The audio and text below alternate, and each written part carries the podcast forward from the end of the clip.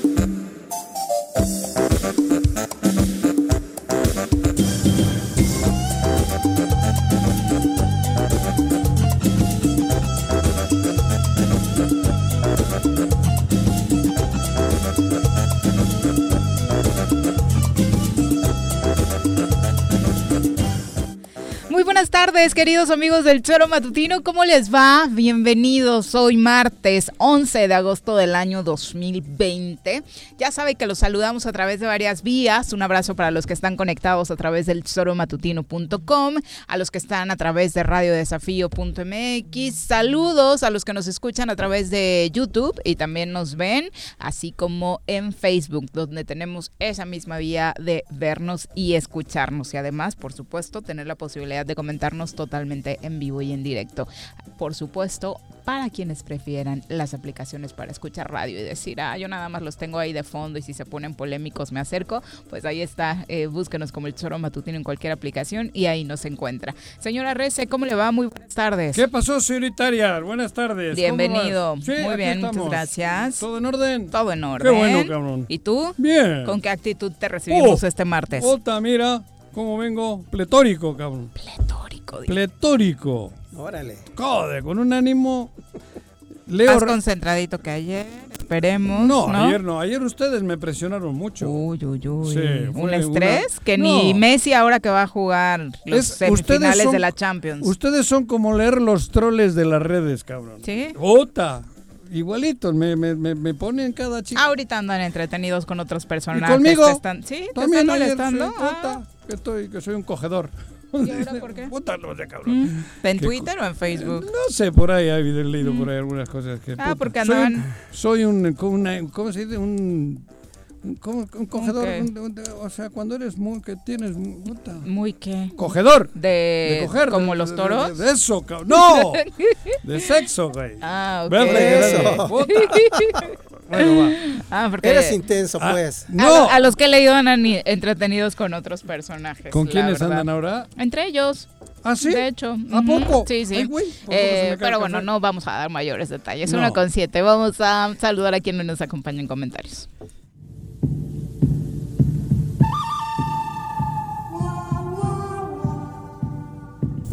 Partiendo desde la ex hacienda, pasando por la parada del 84 y cruzando el puente del pollo,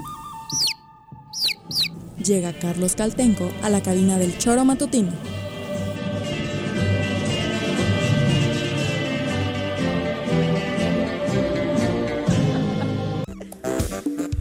¿Cómo te va, Carlos? Eh, muy bien, muy Queridos troles de Juanjo, tengo mucho material esta semana. Muy bien, gracias, Viri y Juanjo. Muy buenas tardes a todo el auditorio. Yo creo que cuando se enteró de lo que decían Juanjo le hizo así. Ah, sí. Le, empezó a dar retweet a sus propios troles, ¿no? Ah, depredador. es depredador sexual, cabrón. Bueno, hoy nos despertamos con una buena noticia que llega desde Rusia. Ah, no, no en Morelos, no en Morelos. Palacio de Gobierno. No, En el Palacio de Gobierno ruso, Vladimir Putin ha dicho que tiene una vacuna contra el COVID-19. Ya los rusos tienen esta vacuna contra el coronavirus y él dice que la probó nada más y nada menos que en una de sus propias hijas. Y además los científicos han hecho diversos exámenes, los científicos rusos, para eh, saber que en los ensayos clínicos de esta vacuna que han nombrado la Sputnik V, eh, así bautizaron a la vacuna contra el coronavirus. El Sputnik era el, ah, que iba la, eh, satélite. Sí, el, satélite. Exacto, ha precisamente resultado positiva en los primeros experimentos. O sea, afortunada. Afortunadamente ha resultado positivo la aplicación de esta, de esta vacuna. Más adelante, por supuesto, con nuestra experta vamos a, a platicar, pero Rusia hoy envió una buena noticia al mundo. Parece ser que ha registrado la primera vacuna contra el COVID-19 en el mundo. ¿Quién iba a pensar, no? Que te iba a vacunar un ruso tú. a, Trump no le debe gustar mucho la noticia, ¿no? no, no. Te, la va a meter un ruso, la aguja, Juanjo, la aguja. No, por eso. a mí un ruso me metió la ensaladilla, güey. La ensaladilla rusa. ah, ¿qué? ¿Querías, guerra? Eh, Dejen de pelear, por favor. Lo importante es que ya prácticamente la, la, están lanzando ya en producción ya al obtener el registro, pues es, es, este el último paso para poder Pero ya la tiene, ya, ya, ya, inició la producción y se prepara para una vacunación mundial masiva. masiva ¿no? Pero algo y obviamente la, la, venta al mundo, ¿no?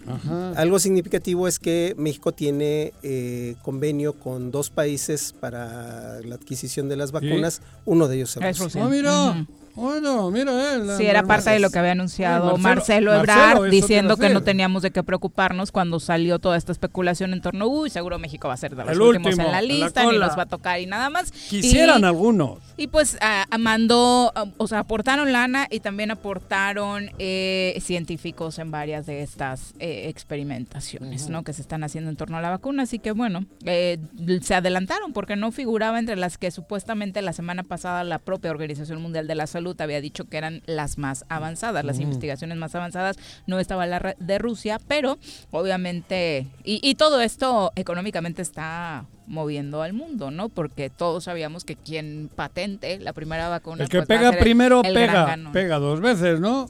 Y, sobre todo, y además fue hasta conmovedor el discurso de Putin hablando de ¿Ah, que sus propias hijas eh, la, aprobó. ¿no? Y que resultó positivo. Entonces, pues esa es mucha confianza en, los científicos, en los investigadores rusos, ¿no? Yo creo que genial. Genial, ¿no? Bueno, es un golpe político el decir que vacunó a su hija. De ahí a que sea verdad. Sí, claro.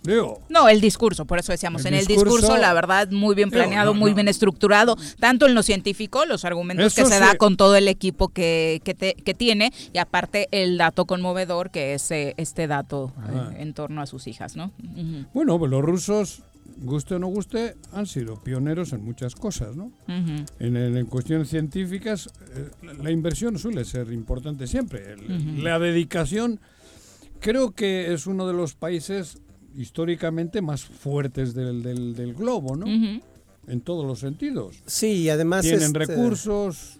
Un territorio eh, impresionante, que quizá el más grande del, como país planeta como país. como país este recursos de todo tipo desde naturales hasta una parte de obviamente naturales pero me refiero de energéticos y y la gran cantidad de Cuando era la, Unión Soviética, ¿te acuerdas? Que eran buta, era un... Sí, la Unión de Repúblicas... Este, socialistas soviéticas. soviéticas. Pero ahí está el Putin.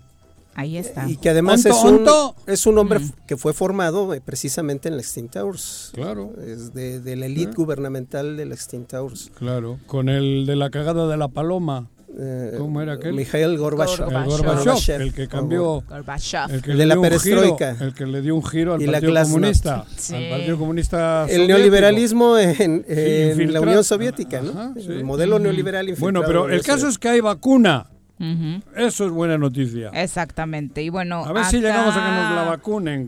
En Morelos se continúa el análisis en torno a todo lo que ha sucedido con las declaraciones del gobernador Cuauhtémoc Blanco el día de ayer. Unas declaraciones que aquí analizábamos eh, primero en torno a cómo se han manejado las investigaciones contra exfuncionarios. Él dice que tendrá que buscar a instancias federales para que puedan resolver todos estos expedientes contra Graco Ramírez y parte de su equipo, exsecretarios específicamente. Le echó una indirecta a Juan Salazar en torno a que no había sido pues del todo claro en el manejo de estas investigaciones y causó polémica, por supuesto, pero más polémica causó aún y continúa el análisis en torno a este consejo que le dio el gobernador Cuauhtémoc Blanco a la ciudadanía sobre pues en qué personajes no votar para el próximo 2021 y más polémica causó porque mencionó algunos nombres. Escuchemos parte de lo que decía el gobernador. Hay gente que ha estado metida durante mucho tiempo. Yo lo único que le digo a la gente, se lo digo con todo el corazón, que piense bien para las elecciones, que todos los mismos personajes son los mismos. Y te doy nombres. Agüero, este, el de Cuautla, ¿cómo se llama? Tadeo, Matías Nazario, ¿quién más? Jorge Mid, eh, Garrigós, eh, Galloso, muchos. Pero es una asociación para poner filtro y evitar que llegue lo mismo de siempre. Pues esa es la decisión que va a tomar la ciudadanía. Que se den cuenta estos personajes que hicieron daño. Diputados locales anteriores y diputados federales. Es lo único que le digo a la gente. Pero eso hace la impunidad, ¿no? Última, última. Garrigós dejó tanta deuda y a lo mejor robó la administración, pero nadie le hizo nada. Pues nadie le hizo nada porque pues, tú sabes cómo está. Y otra vez. Y otra vez es lo mismo. O sea, aquí, como ahorita lo mencioné, aquí debe haber justicia. Se llama justicia. Debería de haber, pero lamentablemente no, no lo hay. Y siempre lo he dicho, involucrados, jueces, involucrados. Pues Yo ahí está el consejo del gobernador si usted quiere tomarlo para las próximas elecciones de 2021, no votar contra aquellos personajes que le hayan hecho daño al Estado. Él enumeró a algunos, de hecho invitó a la prensa a enumera, a ponerle nombre a algunos más y seguramente usted que nos escucha tendrá otros nombres ya en su lista de gente que le ha Sí, hecho daño a Morelos y por la cual no va a votar, ¿no? Por eso, pero él, de como no tiene ni puta idea, eso tampoco lo puede hacer. Exactamente. Eso, eso es un eso es un ilícito. Mm. Es un ilícito electoral. Él no es quien. Él no puede hacer lo que hizo. El Eso es un motivo, el juicio INPEPAC político. Deberían, no, no. y además Él el INE no y el puede. INPEPAC deberían, Deberían estar de ahorita meterle la cuchara. Analizando. Pero- pero no, analizando, pero- no, emitiendo una Pero además, yo si fuese Tadeo y Manolo, iría de candidato, porque que te diga él que no, es que vas a ganar, cabrón. es en serio, les acaba de dar un espaldar, bueno, una, una buena... Porque Cuauhtémoc Blanco que te diga que vas a ser malo, si él es el gobernador, el peor gobernador del país en un año y medio, que te lo diga él, y de corrupción es que no hable.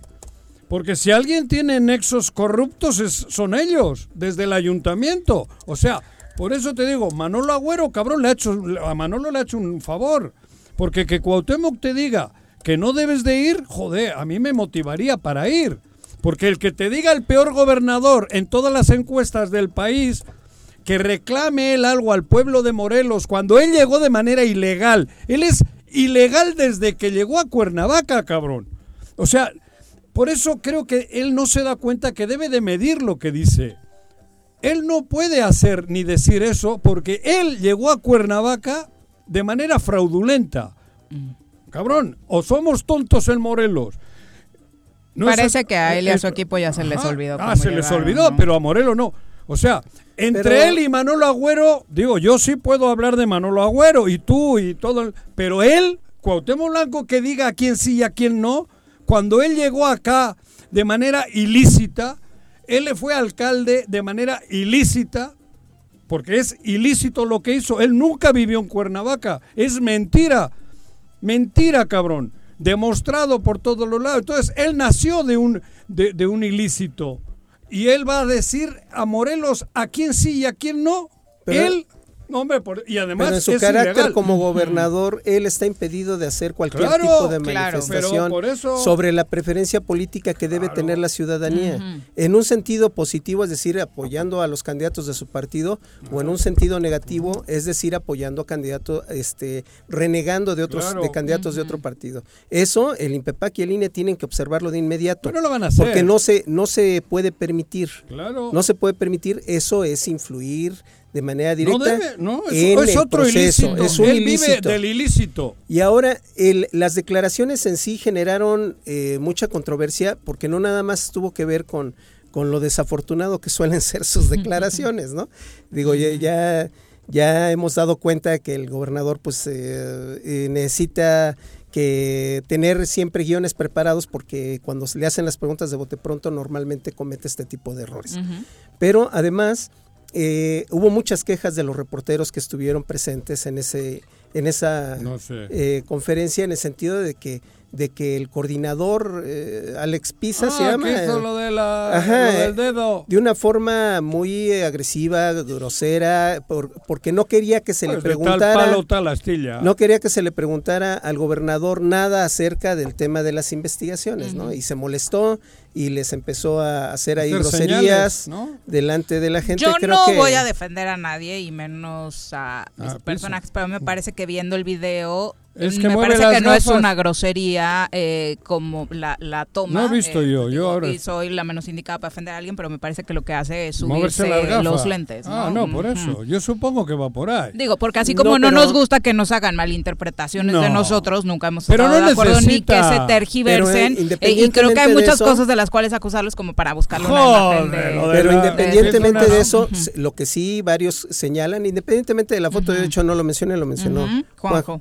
Ajá, Este, lo- porque de- dicen, yo ni es lo que supe. dicen. Sí, se volvió viral. Ah, lo que eso yo dice, no sé, cabrón. lo que dicen algunos de los reporteros presentes es que estaba muy molesto porque le estuvieran haciendo esas preguntas al gobernador y Es que, al les pedía gobernador que no, le puedes preguntaran preguntar nada, porque si le nada preguntas le metes ¿no? en un pedo. que no le preguntaran nada de que le preguntaran de otras cosas de Pero sigue de- echándole la culpa a Graco. pero que no le preguntaran el tema de lo de las investigaciones eso- Sigue pero- siendo Graco ¿no? el responsable, el que no deja trabajar Claro. al gobernador actual del estado de Ah, Morelos eso. y esas declaraciones me parece que a dos años de haber iniciado Joder, tu administración bueno, ya bueno, salen bueno, sobrando, ¿no? Sí, sí, sí. No me joda, no me joda. O sea, que todavía estén hablando de Graco como el, el- el gran problema. Pero es Dios. reiterativo. Ayer te tuve que aclarar que el ¿Qué? audio que pusimos de Becerra hablando de la corrupción en el Coruco Es de- era de ayer no de y no de años. hace dos años, porque el señor sigue con el mismo Es discurso mismo. de vamos a Sí, sí. investigar, Ah, claro. eh, seguramente Pero- vamos a meter a la además cárcel a la por- gente por el Coruco y no han hecho absolutamente nada para confirmarlo. Lo posible que puede ser, no lo que es. Claro.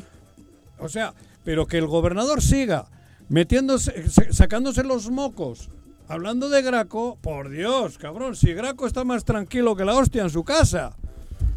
Tranquilísimo. Que por supuesto que hay pe- personajes. Sí, pero, pero por supuesto. Por- pero Pues claro no que hay si- personajes históricos si esté que tranquilo no, difícil. sí, pero la Graco, responsabilidad ¿Cómo no va a estar inmediata- tranquilo Graco, cabrón? Teniendo. Es la, que. la responsabilidad pero- inmediata, espérame tantito, la Espérame. responsabilidad inmediata Cabrón. De quien de quien este tiene señalamientos es es eh, más bien la responsabilidad inmediata de denunciar es de quien tiene esos señalamientos. Pero- Desde la campaña el, el entonces candidato Cuauhtémoc Blanco se, enca- se encargó Fue un de compromiso de campaña. Ajá, exactamente. Y hasta la fecha no han podido integrar absolutamente nada Estos solo integran la cuenta en el banco en y, Suiza. y no cabrón. pueden no pueden Esa negar sí existe. no pueden negar que, que como muy pocos gobernantes tiene el control de las instituciones en pero, el Estado. O a ver, Carlos, digo, pero a lo que yo te voy, a, a- a Graco se le apareció la Virgen. Pero hubo muchos se le apareció la Virgen porque después de él. como esa. Pero que eso, no, no, no voy a eso. A Graco, se- ¿cómo no va a estar tranquilo? Si después tuyo, ¿qué le Distinto es lo de Carrillo Lea, que se cae Carrillo Lea y luego hubo eh, Morales Baruti estos y luego creo que llega Sergio Estrada y más o menos. Difícilmente Carrillo Lea podía salir a decir que el otro es peor, cabrón. Sí, nadie superó Nadie- en ese momento lo mala que fue la A- administración ahora, de Carrillo. Ahora, cabrón, Ca- ca- Graco, joder, yo, Graco esas, o tiene sea, que andar chupando a gusto. Más bien, lo que debe recordar la ciudadanía es que se acuerde de manera inmediata que, que gobernantes llegaron en el 2018, les hicieron promesas y no las han cumplido. Por eso, pero por ¿cómo ejemplo, van a esa. Por ejemplo, esa es, es una de ellas. ¿Cuál? El no eh, este, Pero si son más corruptos ellos, Carlos. Pero ya están poniendo Independe- por lo que pretextos. sea, Escuchemos parte de lo que decía el gobernador Eso sobre Graco refería. Ramírez. A ver, ¿qué dijo, cabrón? y no ha pasado nada. Ahora, ¿qué tenemos que hacer? Movernos este, con el gobierno federal para que estas demandas avancen. Sabemos este, quién está atrás de todo esto, por eso no, pues, el exgobernador.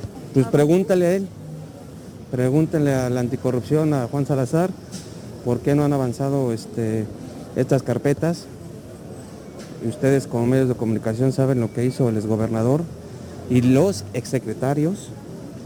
La verdad que es triste después de dos años que pues, no vemos ni a un exfuncionario, este, como se dice coloquialmente, tras las rejas por todo el daño que le hicieron a la, eh, la administración pasada a los ciudadanos. Otra promesa incumplida y Es va de a ayer, desaparecer el mando es de único. ayer, ¿eh? el, el audio, sí. No, Seguro que es el audio de ayer. No es de la campaña, no es A de ver, otro cabrón, momento. ¿Quién es la máxima autoridad en este estado? Aparte de Andrés Manuel López Obrador, que es de todo el país. ¿Quién? Él. Cabrón. A ver, Pero ¿sabes qué? La gente no ¿Tú lo tiene claro. Justo hoy se daba fuera Bueno. de Palacio de Gobierno una manifestación Ah. en contra de las encargada de despacho de obras públicas. Y adivina a quién le pidieron corra a la secretaria. A José Manuel Sanz jefe de la oficina de la gobernatura, No iba entrando a Palacio de Gobierno, ciudadanos que iban con quejas para el área de obras públicas lo ven y le dicen, señor, esta mujer no nos atiende, nos ha dejado plantados, por favor, córrala. Me parece que es un gran ejemplo de lo que piensa la gente, Sí, de quién claro, manda claro. en Palacio de Gobierno. ¿No? Es, es- es un claro ejemplo. Tú puedes repetir aquí del máximo No responsable, de la gente le votó a Cuauhtémoc Blanco y demás, pero en la operatividad la gente sigue viendo a Y- otros como el- jefes. Claro, El eso tema- es verdad. El tema es que como es a todas es las verdad. promesas de campaña, no, el no les voy a fallar es, es- les estoy fallando. Pero a los dos meses, a los dos años de haber ganado, porque ya son dos años. ¿Cómo puede decir él que en este estado nadie puede mover una carpeta? ¿Quién es Salazar? El fiscal. Pero cabrón, tú, gobernador, no puedes hacer, no man, no jodas. Va a ir a pedirle a AMLO que lo salve. Claro, ¿Sí es o un no? rollo, güey. ¿Sí o no? No. ¿Sí el o no? último del país es Cuauhtémoc Blanco en todas las encuestas. Ahorita Sí. y me recagan eso, las sí. encuestas. ¿Sí cabrón. o no? ¿Sí o no? ¿Qué? El- fue la Fiscalía Anticorrupción la que se presentó a armar el ¿El alboroto en? Cuernavaca. Sí. Salazar. Entonces, que no nos digan. Claro, ¿No? ah, para unas cosas sí, para Pa' otras, no. no. Ah, por el lobito sí, ahí sí se portó bien. Y a Graco no. Lo que pasa es que no tienen, una carpeta no la tienen. O sea, Graco está tranquilo. Graco tuvo soberbia Mm. en los últimos, en la mitad de su sexenio. Porque si no, joder, cabrón. Y hoy, después de lo que estamos viendo, Graco, joder, Graco es el hombre. Bueno, Graco está ahora rascándose los testículos en casa, pero con una con una calma y un relax, pero terrible. No nos interesa que se esté rascando. pero la yo sé, Bueno. cabrón. Ese es un tema que no. Se le apareció. Oye, después de Vamos con el ranking de los no gobernadores. Por quinto mes Cabrón. consecutivo ¿Qué? en la encuesta Mitowski y su ranking gobernadores y gobernadoras de México. Universal. eh, en Morelos Ah, ocupa el también. último lugar de la tabla del descenso, porque no podemos hablar de la tabla general. Bueno, aquí pero, eh, prácticamente es la tabla Pero del esto descenso. está como la, la, la federación. No hay descenso, güey. Pues Más abajo ya no puede. No, tiene un rubro, Mitowski, es muy interesante, A que ver. dice sobresaliente. Ahí hay 12 gobernadores que tienen calificación de tren. 50 para arriba, es decir, la mitad de su población le los avala. Están Sinaloa, Yucatán, Querétaro, Ciudad de México, que por primera Sí. vez llega Claudia, al sobresaliente. esa chica. Eh, está Quintana Roo, está Jalisco, está Hidalgo, Baja California. Pero Luego, Quintana Roo, Quintana ahí está Roo Capela. ahí. Ahí está con Carlos Joaquín Ah, González. mira, eh, con un Carlos Joaquín tiene 53% de aprobación. Y Capela está ahí, ¿eh? Ajá. Mira. El otro rubro que tiene es quienes eh, ostentan una calificación media alta. tabla. Alta. Eh, alta es no le llegas al 50, pero, Pero estás con un alta, 40 sí. de aprobación. Ahí todos la- tienen entre 40 y 47 Como la de Liga Española, aprobación. para jugar la Liga UEFA. La UEFA. La UEFA Liga. Ándale, pues ahí está, ¿quiénes van? Guerrero, Tlaxcala. Guerrero, cabrón, Astudillo. Héctor Astudillo tiene No. 47.8, o sea, estuvo a nada Mira, de llegarle a sobresaliente. cómo va ¿eh? creciendo ese hombre. Guerrero, Tlaxcala, Durango, Aguascalientes, Tabasco, Tamaulipas, Nayarit, Zacatecas, Oaxaca, Mira, Campeche cabrón. y Chihuahua. Chu. Luego viene la media tabla, que es La- eh, la- estos gobernadores que tienen Pelean el descenso, pero allá, entre 20 y 30 de aceptación. o sea, sí ya es- están mal, ¿no? ya están mal, a ver. Tener Ya ves, 20%, 30 de Cabrón. aprobación está A- mal. A ver, ¿quiénes están? Ahí está Michoacán con Silvana Aureoles, Mira. Guanajuato, que esta crisis de la violencia lo trae No, no, azotado no, con no, Diego no. Sinue Rodríguez el panista, está el Bronco, Mira. está Del Mazo, Mira. está Barbosa, puro vecino Mira, nuestro, mira, ¿no? Puro cabrón. vecino nuestro. Pero Puebla, peor que Estado eso- de México, luego- eh, también está Veracruz, Mira. eh, Cuitláhuac García, que él tiene 30.2%. Luego viene un rubro que se llama calificación baja. Los más pendejos, No, todavía no llegamos ahí. Ah, ¿no? Está la Joder. calificación baja Madre y ahí solamente ¿Quién? ahí son los que tienen entre eh, Casi. 15 y 20 eh, y 25, perdón. Por Y ahí de está acepta- de aceptación. Y ahí ver. está Colima Mira, Colima. con Ignacio Peralta. que lo ha asumido Uno. esta situación de violencia también A ver, y de pero ahí hay solo uno. Ahí hay solo uno. y de vinculación de sus Y ya funcionarios no hay con más. diversos asuntos. Hay un rubro Otro que rubro. Mitowski nombra muy baja. Está en rojo, de O sea, hecho, los en su tabla. ¿Y cuántos hay? Uno. ¡Uno! Uno. ¿Quién? Cuauhtémoc Blanco ¡No! Bravo, gobernador de. Morelos, con 17%. Te digo. Por eso. ¿con Y qué? lo peor del caso es que este mes subió. Ah, Mitowski ya no se quiso inventar una Ya, más. ma- ma- no, No, creo que subió dos. pero, a ver, lo triste, y eso lo he escrito yo esta mañana a algunos amigos, ¿no? le digo, es que esto es terrible, porque está, va a dejar, está dejando un estado que para que lo recuperemos, esto va a estar cabrón. No, o sea, hoy en Pero día... lo vamos a tener que hacer. Pero Carlos, pero no es lo mismo encontrar putrefacción que reputrefacto.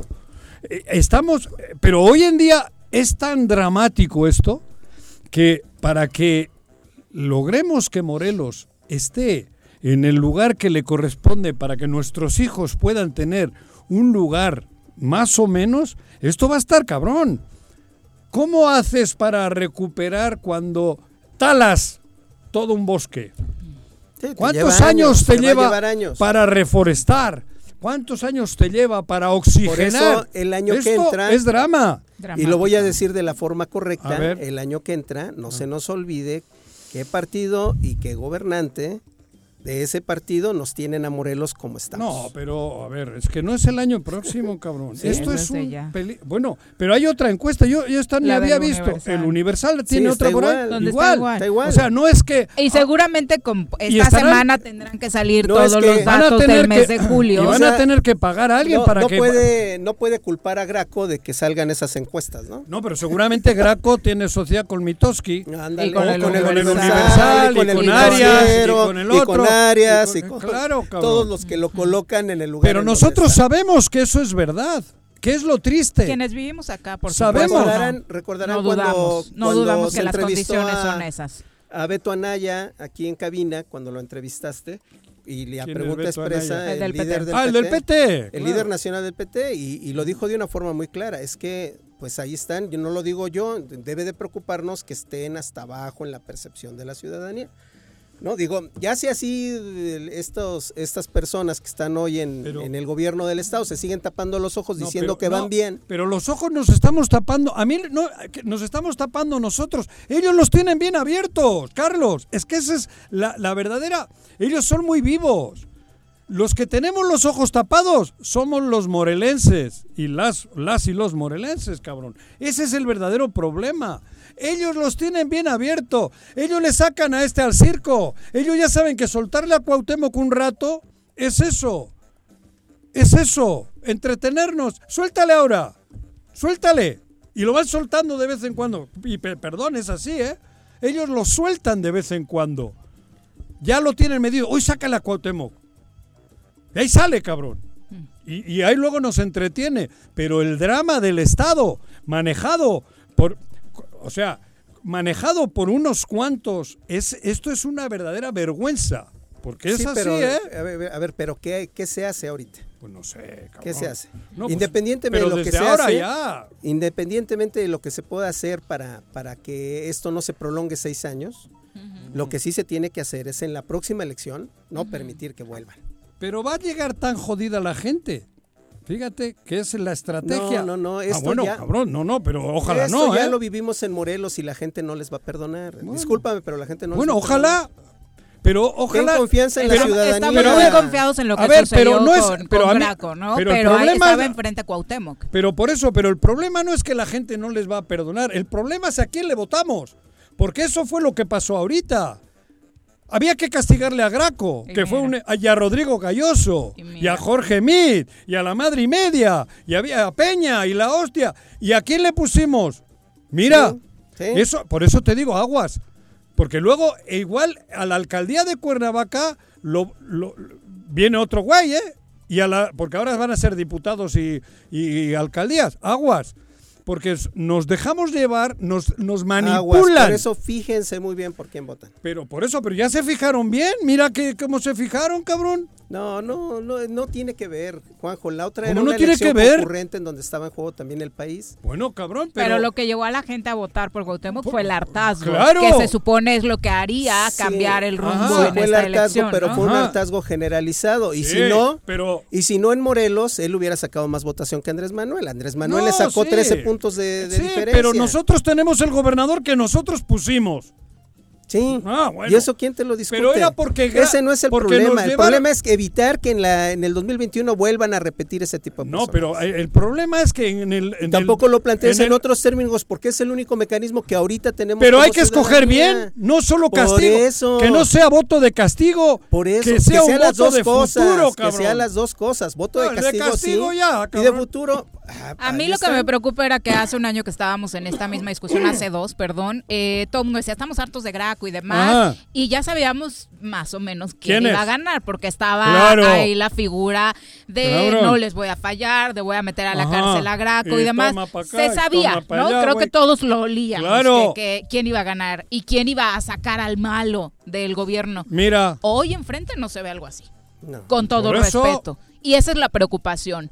Hoy enfrente decir, sí, Solo los vamos a sacar y va a haber voto de ¿a castigo. quién, cabrón? Enfrente hoy no, claro, se ve Hay que a se- fije en sus Hoy no se ve a Yo- nadie. Porque no solamente es él, ¿eh? No, pero aquí Que se fije que para que a sacarle los que- tenemos a ver, que, que que votar en el Congreso. en el Claro, ahí Congreso, se pueden hacer en los el cambios. Congreso y en los Claro. municipios y que y Pero, que sí. este que vote por aquellos que han y que se vayan a reelegir y que han hecho un buen trabajo y que saque a los que no. Tiene que haber 20 gentes honestas en el Congreso. Una también, oposición real. 20. También Honestos. También. Honestas Que y se honestos. fijen por quién votan. Eso. Por eso, 20 honestos, Pues para si que no lleguen con abrazos.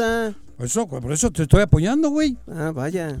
Sí, la oposición debe estar en el Congreso, por supuesto. Claro. No podemos seguir viviendo lo que 20 personas tenemos hoy, con todo respeto. honestas para Sí. que no se dejen abrazar.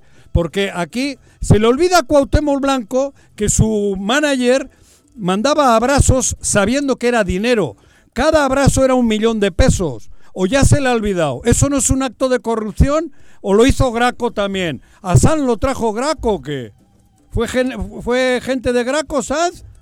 Digo, si fuera ¿Quién? congruente también La grabación que, escuchamos todos de los abrazos de a San su de jefe qué era. de la oficina, ¿no? De dinero, de corrupción, cabrón. Mucho reparto. Claro. Mucho reparto. O ya Claro. es que se nos olvida. Por eso te digo, hay que pensar en no en castigar, sino en poner a gente honesta. Esa es la clave, Carlos. ¿eh? Y capaz. Primero honesta. No, capaz. Ven, que en este Es caso que, ¿para qué quieres capaz si es, si es un hijo de la chica? Un, un Es sinvergüenza. que en este caso está- están todos los números en contra. Para empezar, necesitas Bueno. a alguien que se pare temprano. Bueno, sí. claro. Luego otro que se Que presente a trabaje todos los trabajar días. todos los Todos días. los días. Y que agarre la chamba como de 24 horas. Tenemos Vale, nombres por ahí. increíble que lo que a dos mismo que dice él casi- por quién no votar. Vamos a empezar a decir por quién votar. Pues sí. En cada uno de los lugares y en cada uno de los distritos. Sí, porque pareciera que con todos estos que mencionó, que si bien Ah. es cierto salieron eh, bastante mal calificados sus administraciones, parece Ah. que es lo único que hay en Morelos y que si nos enfocamos en eso es, hemos tenido muchos malos, vamos a seguir con ellos, ¿no? Es como el mensaje No, que, se quiere enviar a la no, ciudadanía. No, no, hay fuerzas básicas, hay gente honesta Es- en Morelos. Vamos Esta, por los esta legislatura, por ejemplo, la actual, la- este, es de las más improductivas. Hay, hay este, ¿De qué hablas, diputados del que... Congreso? Sí, Ah, del bueno. Congreso. Hay, hay diputados, más de la mitad de los diputados no han presentado una sola iniciativa. ¿Eh? Y, y lo, lo que han presentado, si acaso alguno de ellos es un punto de acuerdo. Ah, están para legislar, no para andar repartiendo cosas en las calles. Su función es legislar. Bueno, pues ahí está. Eh, oigan, para varios que ya veo eh, que nos están preguntando acerca de tráfico increíble en la autopista, hay un accidente, eh, continúa reducción de carriles por labores de atención por un accidente en la autopista, nos dice Máximo Javier López Espíndola, dice saludos desde la Ciudad de México, saben que hay en la pista, llegué tardísimo porque nos desviaron por la federal, eh, sí fue a consecuencia de un accidente, igual Javo Sotelo dice ya estoy en Ciudad de México, pero hubo un accidente en la autopista. Continúan las maniobras, así que eh, parece que ya no están desviando por la federal, pero si ustedes van por alguna situación extraordinaria a la Ciudad de México, eh, pues ya vayan planeando bien sus tiempos. Les invitamos a que nos escriban a través de las redes sociales. Estamos como el Tesoro Matutino en Twitter y en Facebook. Eh, mi querido Carlos, vía WhatsApp. ¿A qué Ya WhatsApp al escriben? 777-443-4208. Y en cabina, señora RC. 311 60 50. Arnaldo Pozas, un abrazo, a Charlie Peñalosa también, a Manzano Mauricio. Benjamín Gutiérrez dice, el problema es que no hay uno bueno para votar. Si no tenemos a alguien, entonces ¿por quién votamos? Yo de hecho hoy anularía mi voto de saber No. que estén los mismos o ligados a lo mismo. No, por eso.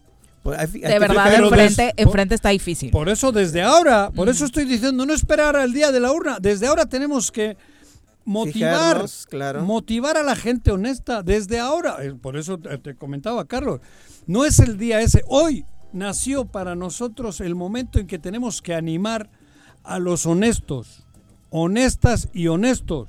Es el momento. Y sabemos quiénes son. Y sabemos que incluso tienen el gusanito de participar. Vamos a animarlos.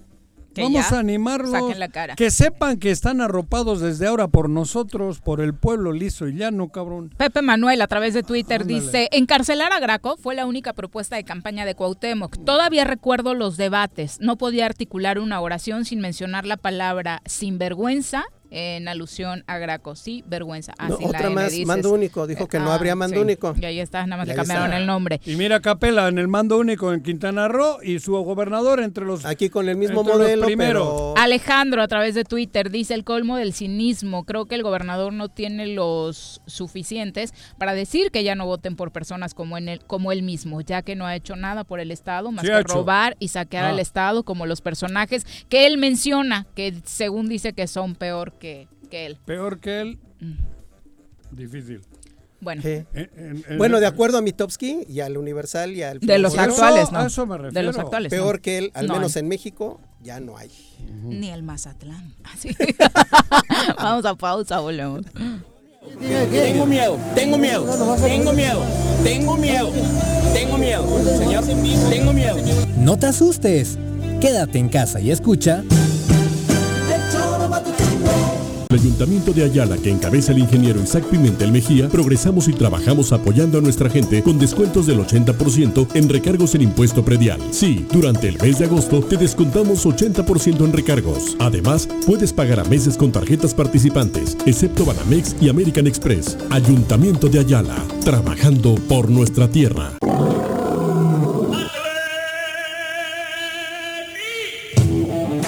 Formar parte del mejor equipo de fútbol? No te pierdas la oportunidad de convertirte en un león. Atlético Yautepec convoca sus visorías 2020 para las categorías 2000, 2001 y 2002. Este 10 y 11 de agosto en el CDI Yautepec Morelos a las 16 horas. Asiste y demuestra tus habilidades. No olvides usar tu cubrebocas y presentarte con ropa deportiva color blanco. Somos grandes. Somos Atlético Yautepec.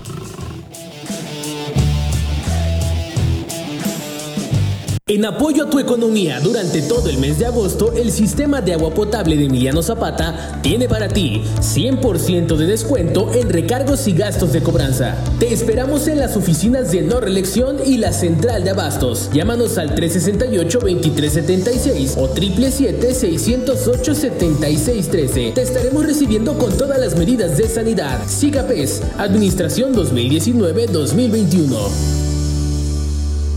En el Colegio Cuernavaca estamos listos. Iniciamos clases en línea desde nuestra plataforma digital el 24 de agosto para kinder, primaria y secundaria con el mejor programa académico. Aprovecha un 10% de descuento en tu inscripción. Conócenos. colegiocuernavaca.edu.mx. Su camino al éxito. En esta temporada de lluvias, la probabilidad de inundaciones y deslaves es mayor. El gobierno de Jutepec te recomienda estar atento a la información oficial, tener a la mano tus documentos personales más importantes y como medida preventiva no arrojar basura a alcantarillas o drenajes. Cualquier situación de emergencia, repórtala al número 777-320-7533. Ayuntamiento de Jutepec, gobierno con rostro humano. Cafetería, tienda y restaurante, punto sano. Contamos con comida vegana y vegetariana, porque nos preocupamos por tu salud. Ven y conoce nuestros productos orgánicos y suplementos alimenticios, al interior de Plaza Andrómeda, local 19, en calle Pericón, Lomas de la Selva. Contáctanos al 372-3514 o búscanos en Facebook como Punto Sano Cuernavaca. Más de 60 toneladas de cacharros y 445 llantas han sido recolectadas en Xochitepec gracias al operativo de descacharización. Para seguir combatiendo al mosco transmisor, iniciamos ahora las labores de nebulización en predios, casas y fachadas. De 6 a 8 de la mañana y de 7 a 9 de la noche, la Brigada de Salud recorrerá calles y avenidas de las 14 regiones del municipio. Abre puertas y ventanas de tu domicilio. Si realizas venta de alimentos, mantén tu negocio cerrado. Recuerda, sin criadero no hay mosco y sin mosco no hay dengue, sí que chikungunya. Gobierno municipal, estar bien te lo mereces. Me amarran como puerco. Mire. ¿Quién te manda a salir en plena contingencia? Quédate en casa y escucha.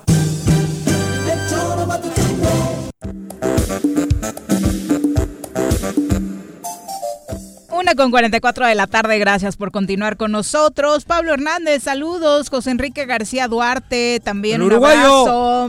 Ah, el jugador Sí. nos está escuchando. Ah, José de- Enrique de- García, claro, es que leí completo. Un abrazo, un, Uruguay. un crack uruguayo Sí. que tuvimos la fortuna que pisara suelo mexicano. Y le subió a varios equipos, Pachuca, Irapuato, Era San duro, Luis, era duro, pero sí. de- La zurda de Gran José técnica, sin duda, pero metía la pata. Como No, uruguayo, como, uruguayo, ¿no? La, la garra Sí, charrúa. sí. Y cuando subieron con el Irapuato, que estaba Iraucha con ellos, Ajá. el otro charrúa era Rodríguez. ¿Cómo era el centro? Rodríguez, Martín. Martín. Martín Rodríguez. Con. Cristian. Goleadorzazo. Sí. Sí. era un gran equipo, sin Y duda. Rodolfo Rodolfo Flores. Flores, que lo tuvimos luego en Colibrí. Exacto. Joder, qué, qué, Qué equipazo, ¿eh? recuerdo. Qué Uh, equipazo ahora que recordamos. Un abrazo a José Enrique. Jugadorazo ese cabrón. Una con 45. Vamos a analizar la buena noticia que tiene hoy el mundo No. respecto al Ah, la COVID-19. vacuna, la vacuna. ya está en la línea telefónica la doctora Brenda Valderrama, a quien saludamos con muchísimo gusto. Doctora, buenas tardes. Hola, muy buenas tardes, Viri, Juan José y Carlos, buenas tardes. ¿Cómo se diría Hola, buenas doctora. tardes en ruso, cabrón? No Ah, A sí, ver, checa. a ver, deja que me acuerde. sí. A ver. Lo en alguna... Ahora hay que hablar en ruso, tú. Pues no realmente, Juanjo. No, No, no, no. nos emocionamos No, no, tanto. hay que, hay que tener mucha reserva con esas noticias. Mira, Pero la ha dado el presidente Putin, ¿eh? sí lo sé. ¿Qué, qué está sucediendo? Esto es una... eh, estamos en medio de una guerra comercial, de Claro. una guerra de percepción. Droviden. Droviden. Droviden, Eh, o como se Droviden. pronuncie. Droviden. Y adiós, Pero Dasvidania. A ver, ya. Listo, te escuchamos. Entonces, en este momento, saben, todos los que están desarrollando vacunas saben que hay un enorme mercado, enorme. Y todos están tratando de asegurar una parte de ese mercado con compras adelantadas. Ujú. Entonces, una de, una de las estrategias que están usando, y lo están usando todos, tanto los ingleses como los americanos, los chinos y ahora los rusos, es asegurar la efectividad de su vacuna aún antes de terminar las pruebas. Ok. Claro. ¿Sí? Por eso Ahora, dice que su hija se la probó, ¿no? Incluso... el- Imagínate, no, no, pero además no solo la probó, sino que se enfermó. Y ese es el gran tema. Estas vacunas tienen efectos secundarios. ¿Sí? Y justo las pruebas clínicas, las que no están haciendo, es para ver si esos efectos secundarios son tolerables para, para el reto, pues la relación costo-beneficio, o si no, o si los, los o, se- o si lo, o si el daño es demasiado. Eh, por otro lado, también tienen que ver el hecho de que proteja. Todavía no sabemos si protege. ¿eh? Lo único que sabemos, porque eso sale en la, en la fase 2 de las pruebas, es que des- es que eh, despierta respuesta inmune y que entre, su- entre sus anticuerpos hay algunos que reconocen al virus. Pero no se ha demostrado ninguna vacuna de ninguna de todas ellas ha demostrado que protege todavía. Ajá. Y para eso se requiere tiempo.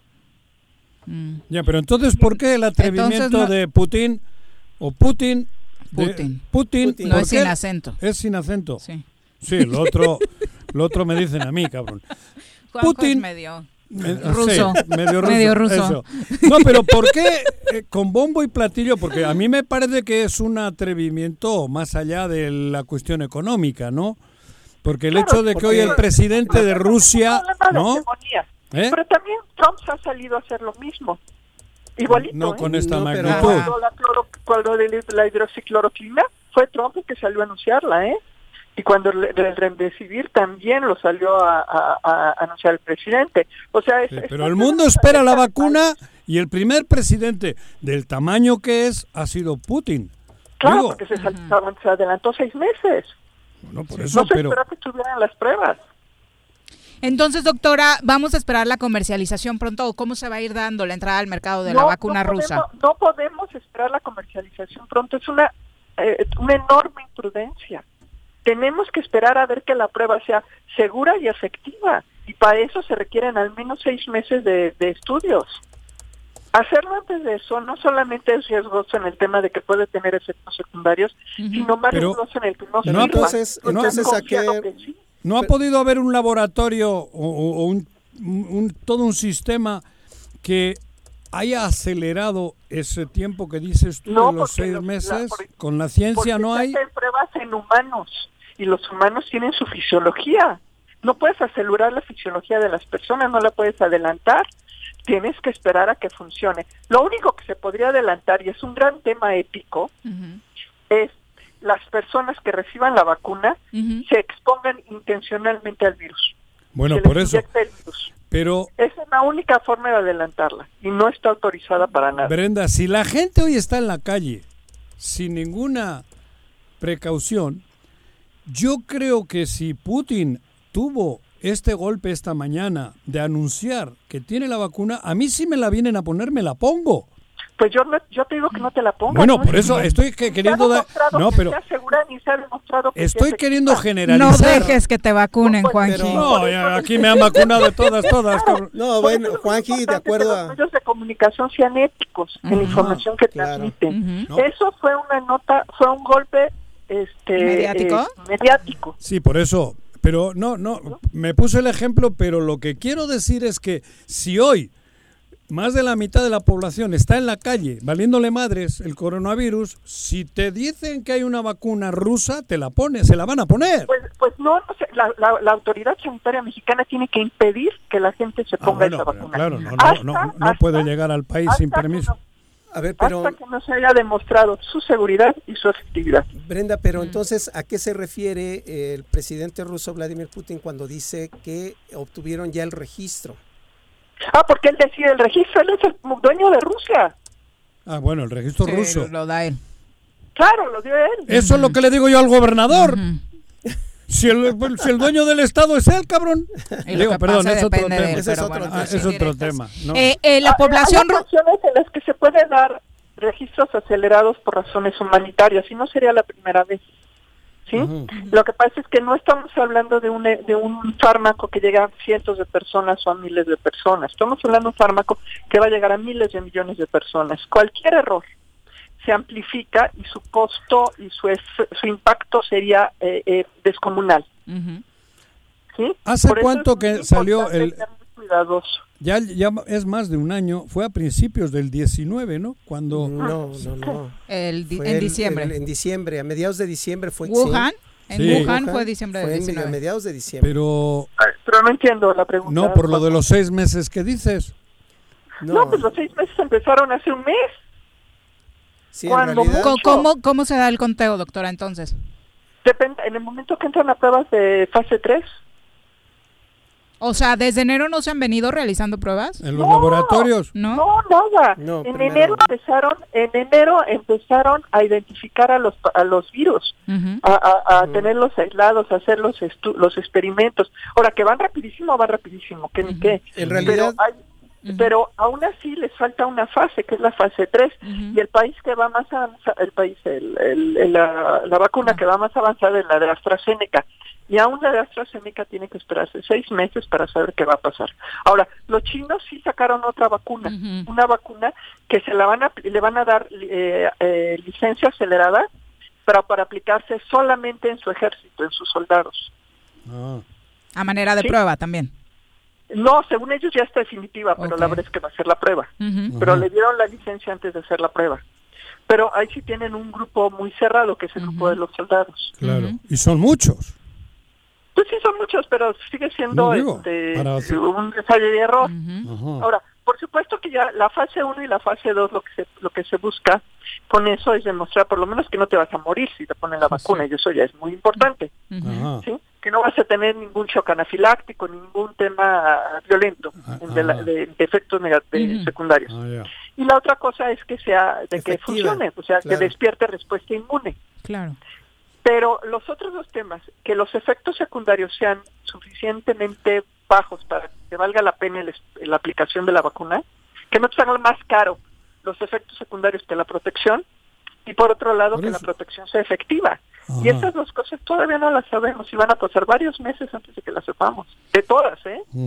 ¿Qué dijo la Organización Mundial de la Salud? Ha declarado que acelerar los progresos en torno a la vacuna no debe significar poner en riesgo la seguridad de las personas y los alemanes también ya se pronunciaron. El gobierno alemán señala que duda de la calidad, de la eficacia y la seguridad de la vacuna rusa. Claro. Es, es que esto también es todo Es un mundo política. económico y político, ¿no, Claro. doctora? Pues es que porque- tiene razón Brenda, ¿no? este, inclusive los mexicanos ahorita pueden estar tomando la decisión de, de hacer un pedido por adelantado a Rusia ante la presión social Claro. generada Eso, por una noticia escandalosa. Por eso te digo. Que, que antes- Por eso es muy importante, les digo, este, que los medios de comunicación ayuden a temperar esto, ¿sí? Eh, eh, a decir, sí es difícil, pero pues hay que seguir siendo prudentes, hay que, esperar. seguirnos cuidando. Pero- Esto va a pasar, pero tiene que pasar bien, o sea, porque Si tú tienes- a mí me parece si- tremendo que, que Putin le haya puesto la, la vacuna a su hija y haya desarrollado una fiebre fuerte. O sea, Sí, no, ¿Cómo? es- Y que lo diga, y que diga, no importa, ¿cómo? Dijo que era el efecto secundario y que obviamente esto estaba premeditado. Que es bueno, como que era cuando te ponen una la- la- consecuencia medida. Como cuando te ponen la de sarampión y te salen granitos. Y s- ajá. O sea, una vacuna que te pro- que te produce una fiebre intensa es una mala vacuna. Bueno, pero si te resuelve el otro, el, digo, esto- Pero tampoco estoy que- queriendo, estoy queriendo hacer, a ver, yo entiendo porque desde No, por tu eso punto de vista final- científico final- tiene, ¿eh? no, pero por eso te digo es que hay que ver la relación costo-beneficio. Si al final la protección de la vacuna es tan buena, entonces sí vale la pena la fiebre. Ya, ya, A entendí eso- por qué, ya entendí por qué Ajá. Brenda nos Ajá. dice que no es tan rápido. Porque hay que dejar pasar por lo menos seis meses para verificar que los anticuerpos que se desarrollaron en quien fue vacunado sí. este, Sí. generan inmunidad claro. ante un contagio con COVID, Sí, ¿no? Carlos, pero tú tienes un hijo que te dicen que tiene cáncer terminal y te dicen no, no, pero en China te no dicen no, a ver, ver, no la- No, no, no, no, no, para Deja- nada, déjame que- no, joder, Te se- puedes cuidar. Cuando tienes cáncer terminal, eso ya es otra historia. No, bueno, pero si te dicen que hay un. No, no, producto no, en no, Honolulu, vas a por él. No, no, porque aquí puedes usar cubrebocas, ¿eh?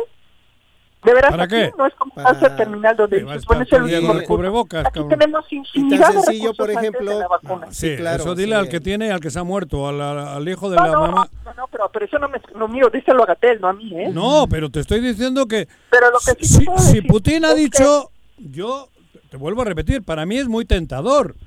Pues, te- pues ojalá muy no, tentador. No, ojalá pero- no lo pero- transmitan al público, porque el riesgo es demasiado alto cuando tenemos medios preventivos igual de efectivos que la vacuna, que es el uso de cubrebocas, la higiene, la distancia y, el- y evitar espacios cerrados.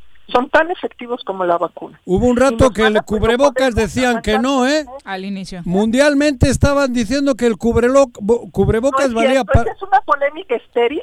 ¿Cómo que Lo estéril? único que ha generado en México es una confusión y una mortandad espantosa. En El Bilbao dijeron que no había que usar cubrebocas cuando se estaban muriendo.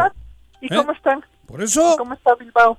No, jodida. Lo usaron después, ¿no? Luego, ¿Verdad? por eso Sí. estoy diciendo que posteriormente sabemos que es lo, lo, lo, lo, lo, lo aconsejable, Es cabrón. que del proceso de aprendizaje que llevamos con la pandemia, ¿no?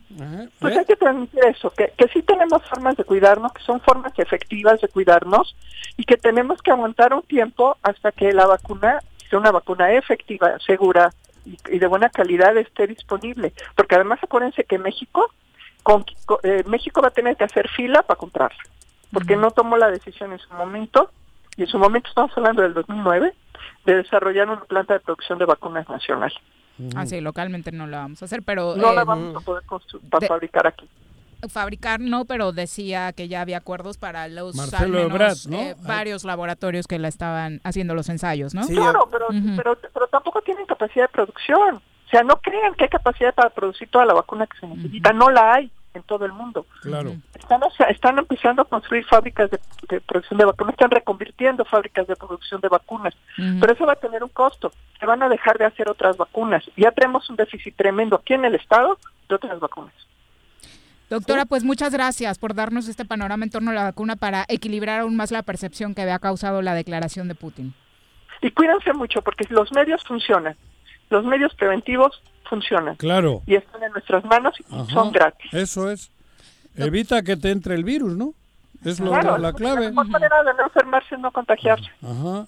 Doctora, Entonces, muchas gracias. Ojalá, ojalá, Juanjo, y ahí sí me gustaría este, con- convocar a la opinión pública a exigir en el transporte público que se vuelva Claro. a pedir obligatorio el uso de cubrebocas. eso. Se supone Ya que hay abandonó. multas tanto para los conductores como para, Para las, las personas, personas. pero no se respeta. Si Ese no es el traes cubrebocas, no te subes al micro. Es que yo no encuentro cu- cómo puede haber una persona que suba al Ah, microbús. trae un papelito la, la ruta que dice que hay hasta 500 pesos de multa para Pero- el eh, eh, conductor suba. si Ajá. sube a alguien sin cubrebocas. El problema es que se tienen que hacer operativos para esas revisiones y segundo, el chofer no se va a pelear con 10 pesos que hoy le están faltando de pasaje. A ver, pero yo voy al súper y no me dejan entrar si no llevo cubrebocas. Pero no es tan peligroso el súper, lo peligroso es el transporte público. El lugar Claro. cerrado, sí. No, me refiero a eso. Entonces imagínate Es que, a ver, estamos, estamos cuidando los centavos y desperdiciando los pesos. por eso, nadie sube si no paga sus 10 pesos. Exacto. Nadie ser. sue si no tiene su cubrebocas, cabrón. Exacto. Así Sí, pero te lo ser. acaba de decir Viri, si estás eh, eh, ante ¿Qué? una situación en donde se contrajo mucho, los los con los, este, Los conductores no- están en una ver, actividad económica el muy costo precaria. del ¿no? boleto del microbús es 10 pesos y el cubrebocas. Y- Punto, cabrón. y no hay- Sí, pero tienen que juntar su cuota, Juan José. Sí, pero aquí es- los Pero- choferes. ah, bueno. Ese es el problema. Entonces, cabrón. transporte. Exacto, es la Secretaría de Movilidad y Transporte la que debe La que ponerse debe- las pilas. Exactamente, Y tiene los exactamente. medios y tiene puede poner multas y tiene los inspectores. Son ellos a los que les Exacto. toca. Ahí sí tiene no toda la razón, Brenda. Sí, tiene- claro que sí. Y ojalá no tuviéramos que llegar a castigos eh, y que la ciudadanía entendiera, Entendiera. que con un cubrebocas te- tiene que subirse al transporte. Muchas gracias, doctora. Bueno, De nada, que estén muy bien. cuídense. adiós Brenda, hasta luego. Buenas Hasta tardes. Es un tema muy controver- controversial, ¿no? ¿Lo de la vacuna o lo del Lo de la transporte? vacuna. Ah, ok.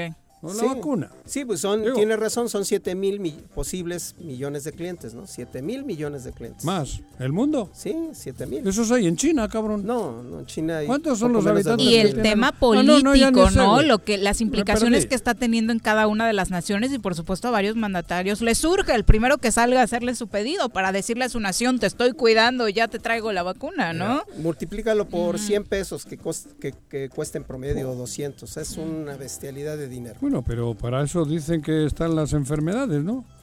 Para que hagan el negocio los laboratorios. y- digo, para eso las crean o las mueven. No, o- la verdad es que yo, yo no me compro esa historia de, de ¿Qué? conspiración de que fue un patógeno creado.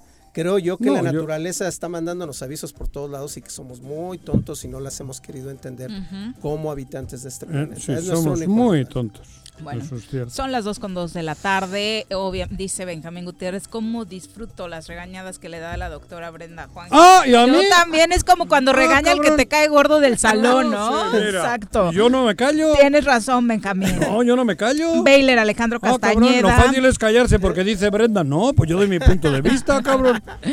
Dice Claro. Baylor sobre la vacuna. eh, la vacuna no tiene el 100% de validez y no se debe patrocinar su picadura. Más bien es patrocinar que no se compre por mala. Eh, Joder, pero dice- ¿quién dice que es mala? De momento no hay ni una versión. Por eso, otra, cabrón. ¿no? Dice, más bien no es que la autoridad mexicana impida que se ponga dicha que pasa- vacuna, debe impedir que se adquiera dicha vacuna. Ahí también hay un tema. No. La, la- la Coca-Cola, ¿por qué la tomamos si es veneno, cabrón? Uy, ni digas, porque se le están yendo al doctor Joder, Gatel a la yugular. Creo Ay. que más por hablar eh, cosas negativas de Coca-Cola que por el Por tratamiento que le está dando ahí el está. COVID-19, ¿no? Coca-Cola envenenó el mundo. Y, ahí, y el Malboro, ¿por qué fumamos? Si es veneno, cabrón. Pues porque eh, ahí, ahí está, Por cabrón. intereses La- económicos. La gente intereses debería saber la estrecha relación entre toda la industria alimenticia que utiliza la alta fructosa como edulcorante y su relación así estrechísima Con con, la- la, con epidemia la de muerte. la diabetes. Con la muerte, cabrón. Con la pandemia de la diabetes. A ver. Entonces, yo creo que esto, y esto es un hecho probado. Que es Tan- una pandemia la diabetes. ¿Sabes por qué lenta, fuman los pero- niños? Porque creen que son hombres. Tanto que Sí, en Estados cabrón. Unidos, en Europa, en Japón, está es- este, obligado que pongan ahí si endulzan con alta fructosa, se endulzan con Es, es un tema caña. cultural, ¿no? O Claro. sea, hay que quienes nos escuchen, ¿quién. ¿por qué empezaron a fumar? Esto que acaba de decir Juanjo Claro. tiene toda la razón de ser. Claro. Los primeros acercamientos al cigarro es porque te quieres sentir Hombre. Hombre. machirrín. Ya, Porque ves a tu claro, papá o ves a tu mamá o O ves a porque alguien te- mayor. No, pero la publicidad te la mete. Sí, claro. Y son los gringos, cabrón. Ahora, ¿por qué es Putin y ruso? ¿Qué? No, a no, joderle. no, no. Pues claro. parece. Eh, Charlie Peñalosa dice, ¿Qué? en el mundo ideal lo correcto sería lo que comentan. El problema es que además de la cuota que tienen que cubrir los choferes, los Ah. mismos usuarios se molestan y arman bronca cuando no los quieren subir. Sí, por supuesto. Es Pero- que es responsable. De verdad, no tendríamos que llegar a las sanciones, pero la ciudadanía, lo hemos visto en el transporte, en centros comerciales, se ponen locos. Hemos visto golpes por exigirles el uso del cubrebocas y así no se va a poder. Por eso, la si no traes 10 pesos, no subes. Si no traes 10 pesos y un cubrebocas, no, es el costo. Para subir a este microbús, el costo es 10 pesos y un cubrebocas tapándote tu, tu jeta.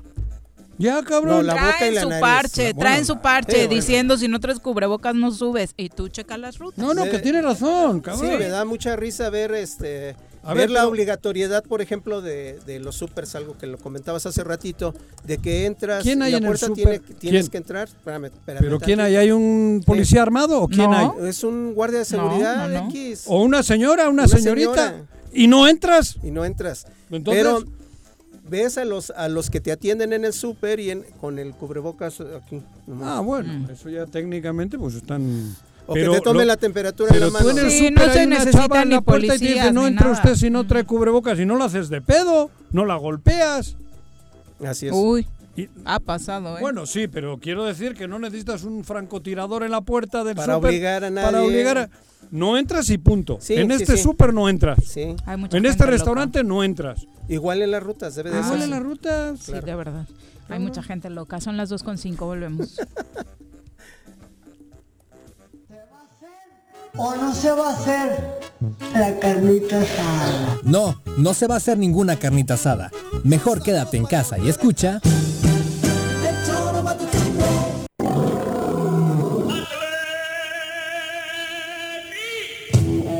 ¿Quieres formar parte del mejor equipo de fútbol? No te pierdas la oportunidad de convertirte en un león. Atlético Yautepec convoca sus visorías 2020 para las categorías 2000, 2001 y 2002. Este 10 y 11 de agosto en el CDI Yautepec Morelos a las 16 horas. Asiste y demuestra tus habilidades. No olvides usar tu cubrebocas y presentarte con ropa deportiva color blanco.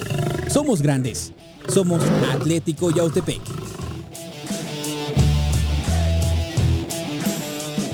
En el Colegio Cuernavaca estamos ¡Estamos listos! Con modelo presencial aplicando normas sanitarias o con educación en línea desde nuestra plataforma digital, nuestra oferta educativa es la ideal para kinder, primaria y secundaria. Aprovecha un 10% de descuento en tu inscripción. colegiocuernavaca.edu.mx. Su camino al éxito.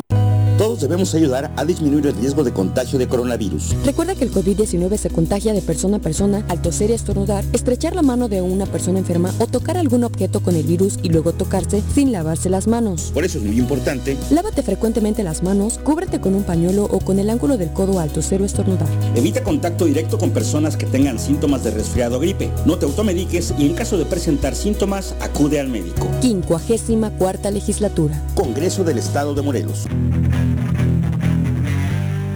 ¿Te gustan los caballos? ¿Tienes uno? ¿Sabes montar? ¿No? ¿Quieres aprender?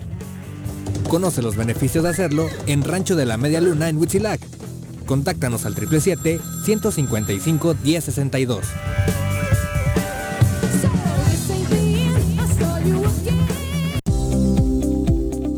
Yautepec se realizan obras y acciones en electrificaciones, pavimentaciones, colocación de luminarias, rehabilitación y construcción de pozos de agua, drenaje y conducciones de agua potable, pensando en mejorar la calidad de vida de los yautepequenses mediante un desarrollo urbano sustentable. Agustín Alonso Gutiérrez, continuidad en el progreso. Si quieres consentir a tu mascota, el mejor lugar para hacerlo es Clínica Veterinaria Mundo Mascota. Contamos con consultas, medicamentos, accesorios, alimento y servicio de pensión. Además, tenemos servicio a domicilio. Ubícanos en Avenida 10 de Abril, número 1210, Colonia Granjas, o llámanos al teléfono 169-2128. Clínica Veterinaria Mundo Mascota. El Ayuntamiento de Ayala, que encabeza el ingeniero Isaac Pimentel Mejía, progresamos y trabajamos apoyando a nuestra gente con descuentos del 80% en recargos en impuesto predial. Sí, durante el mes de agosto te descontamos 80% en recargos. Además, puedes pagar a meses con tarjetas participantes, excepto Banamex y American Express. Ayuntamiento de Ayala, trabajando por nuestra tierra. Quédate en casa. Quédate en casa. Quédate en casa. Quédate en casa. Quédate, quédate, quédate. Y escucha.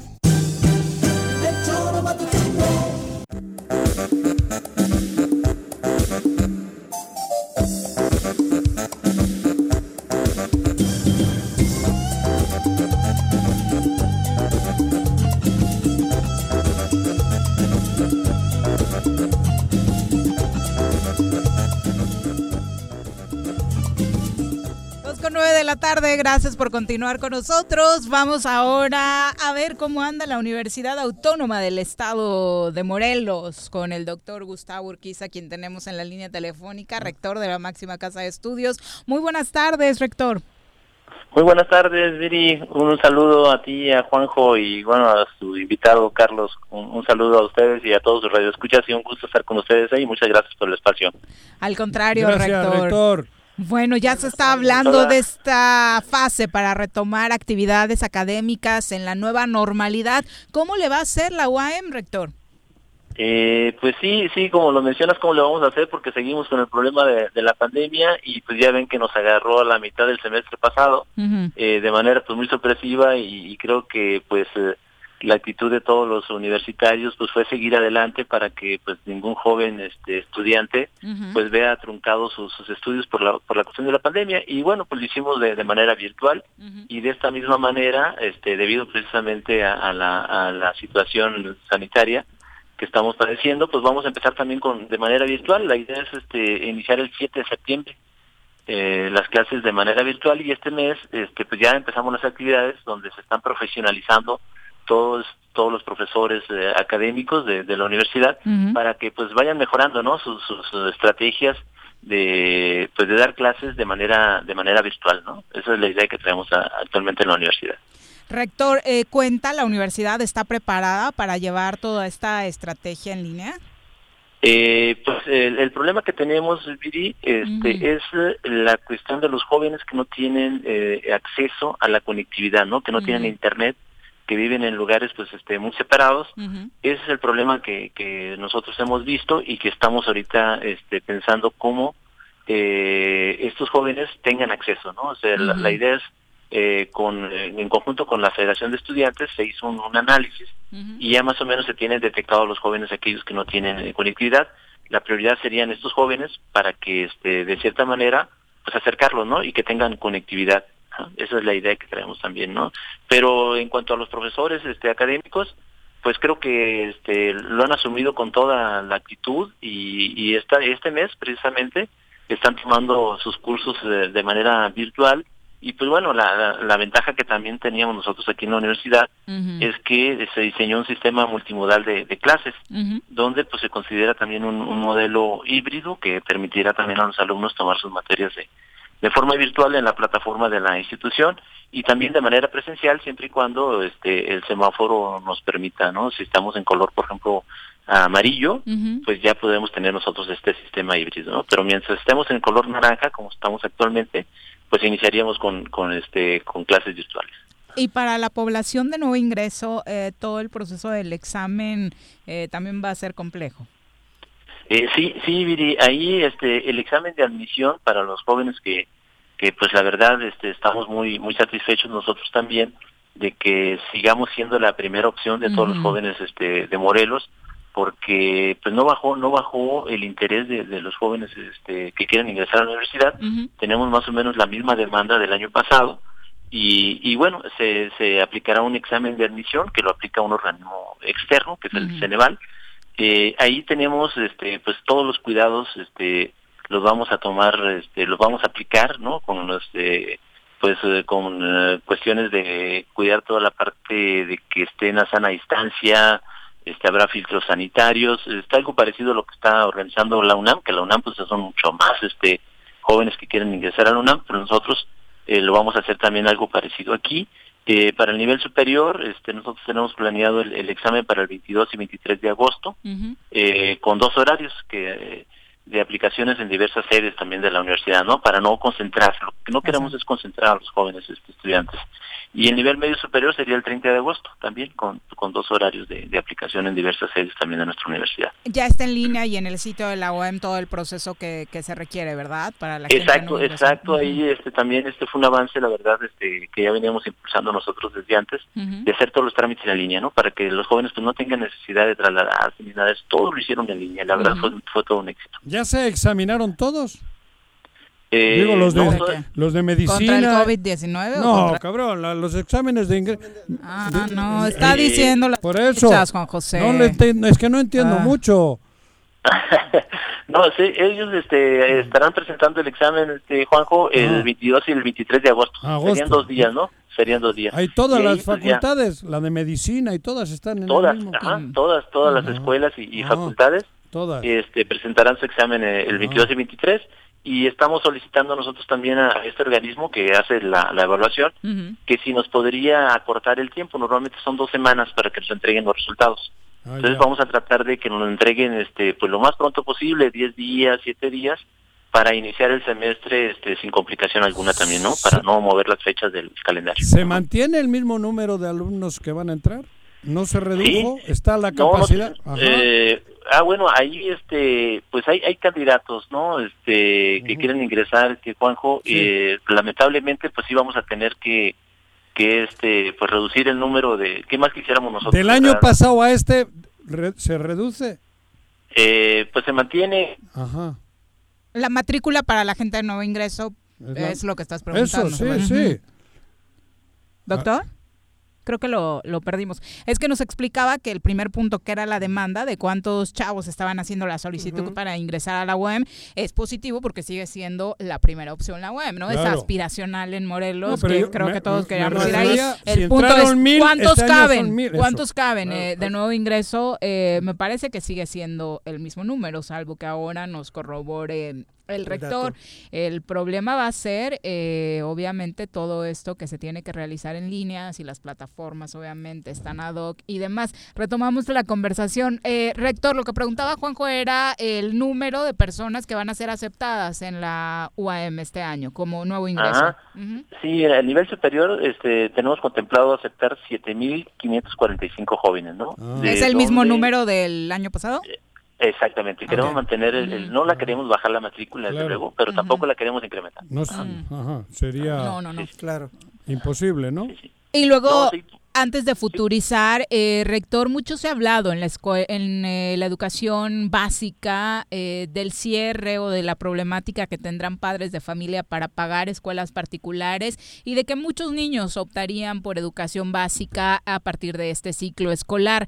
En el caso de la universidad, bueno, ya la demanda está siendo igual, pero estarían preparados. Significaría un, un problema fuerte en educación superior, exactamente media superior, para, para recibirlos, ¿no? Porque ayer hablaba Arismendi desde las universidades particulares, que ya al menos 10 universidades privadas están cerrando.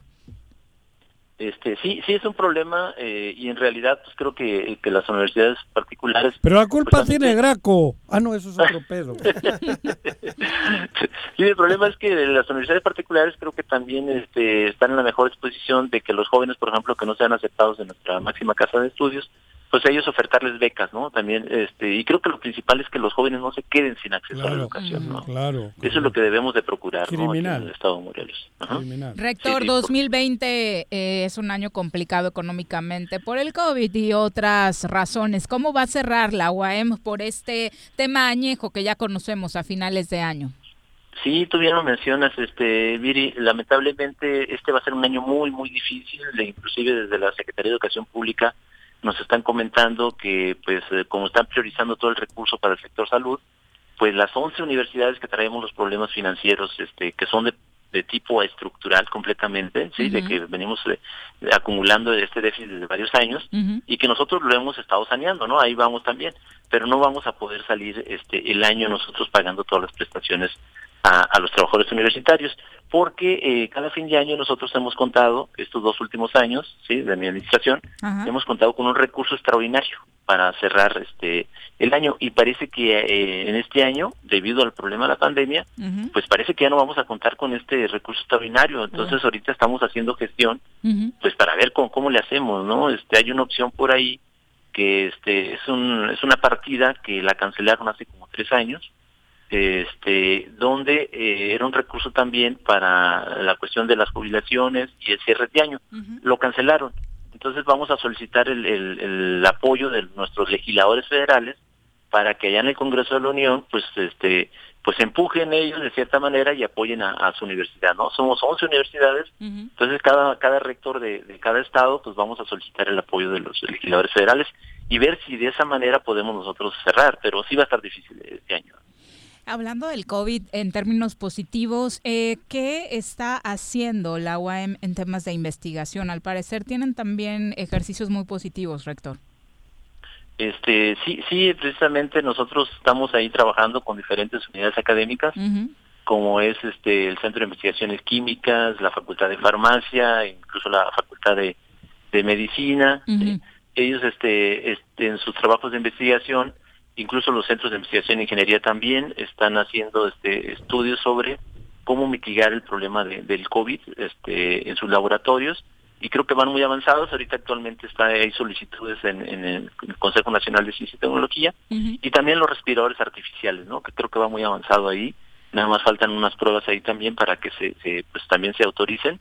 Y, y bueno, la idea es que la universidad pues impacte de cierta manera en la sociedad, ¿no? Que se vea que está participando en la universidad para pues para mitigar ese problema que nos afecta a todos, ¿no? Entonces, eh, esa parte social, pues sí nosotros la queremos también, este, pues poner sobre la mesa y que la universidad está participando. Y ha participado, ¿no? Cada unidad académica, la verdad, la Facultad de Psicología, pues, te ha dado también, este, pues muchas asesorías de los problemas socioemocionales que han tenido todos los jóvenes y la sociedad en general, ¿no? Por el mismo encierro, ¿no? Este, ha ocasionado muchos problemas y, bueno, este, cada unidad académica ha colaborado este, para resolver, bueno, para mitigar y, sobrellevar el problema de la pandemia.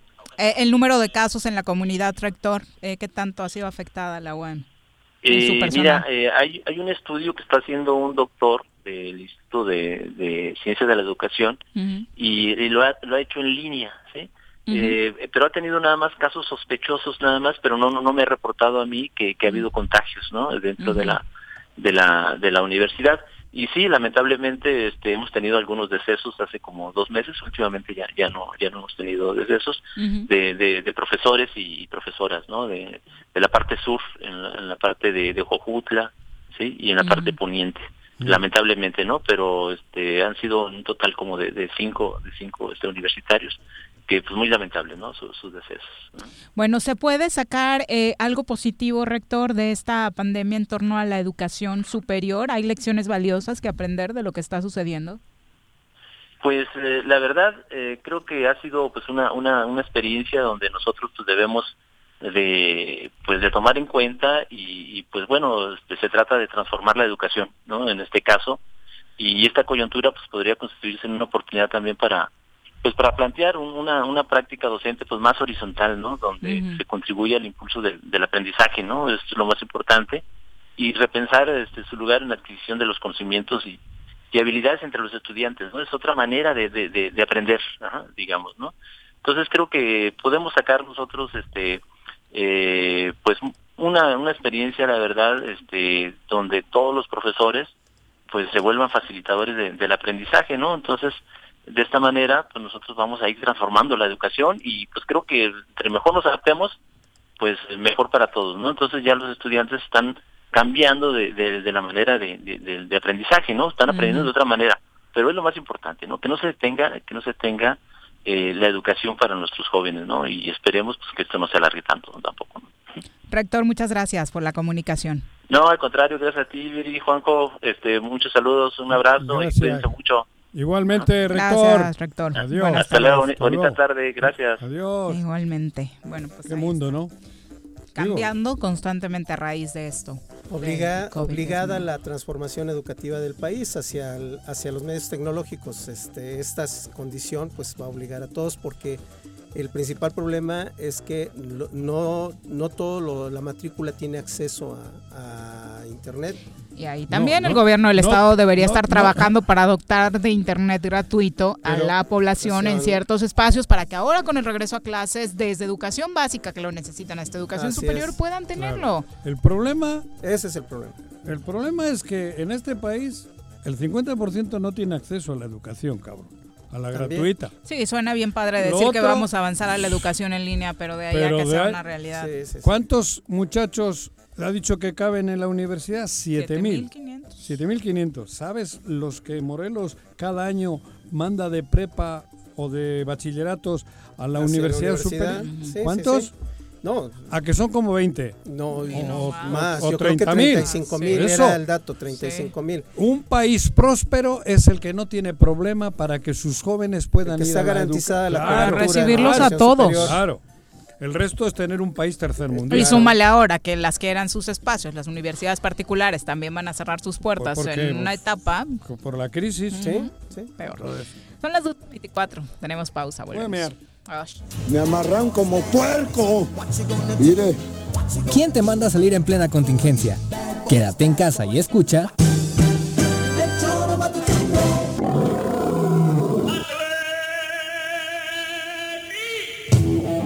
¿Quieres formar parte del mejor equipo de fútbol? No te pierdas la oportunidad de convertirte en un león. Atlético Yautepec convoca sus visorías 2020 para las categorías 2000, 2001 y 2002. Este 10 y 11 de agosto en el CDI Yautepec Morelos a las 16 horas. Asiste y demuestra tus habilidades. No olvides usar tu cubrebocas y presentarte con ropa deportiva color blanco. Somos grandes. Somos Atlético Yautepec.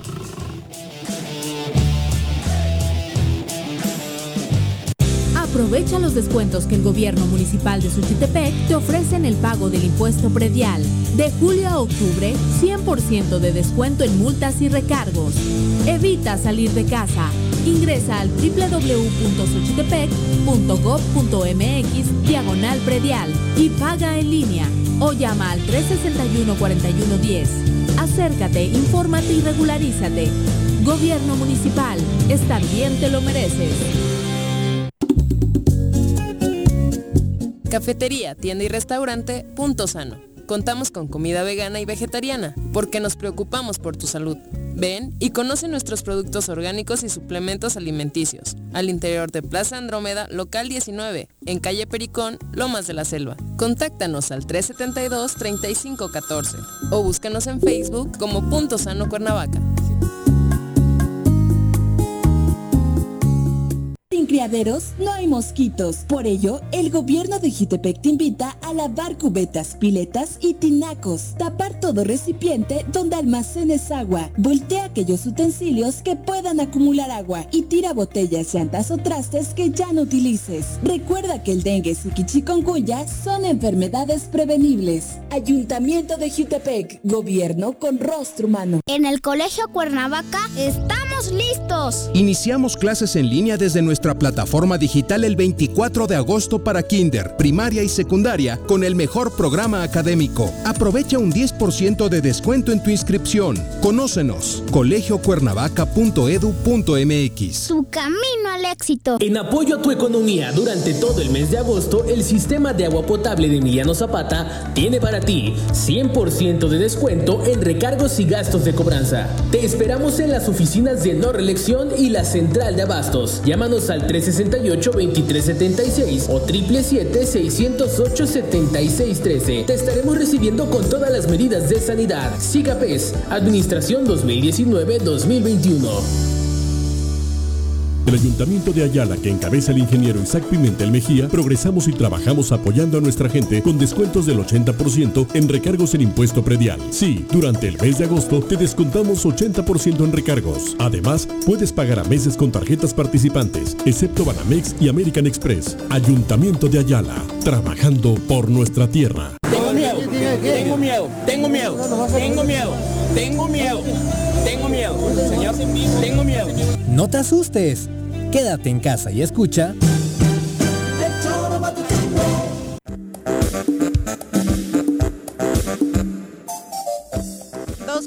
28 de la tarde, gracias por continuar con nosotros. Hoy la secretaria de Administración, Mirna Zavala, habló precisamente de este tema tan llevado y traído de las celebraciones de las fiestas patrias. ¿Va a haber o no va a haber en Morelos? Ya algunos alcaldes por su parte han dicho que no eh, se van a realizar. Se les ha invitado desde el Ejecutivo Estatal a pues evitar aglomeraciones ese día, ¿no? En una fiesta tan importante para nuestro país. Y el gobierno del Estado, por supuesto, irá en el mismo camino momento, debido a la contingencia y en el semáforo naranja en que nos encontramos, se ha determinado por el Ejecutivo no celebrar los festejos del día 15 y 16 de septiembre.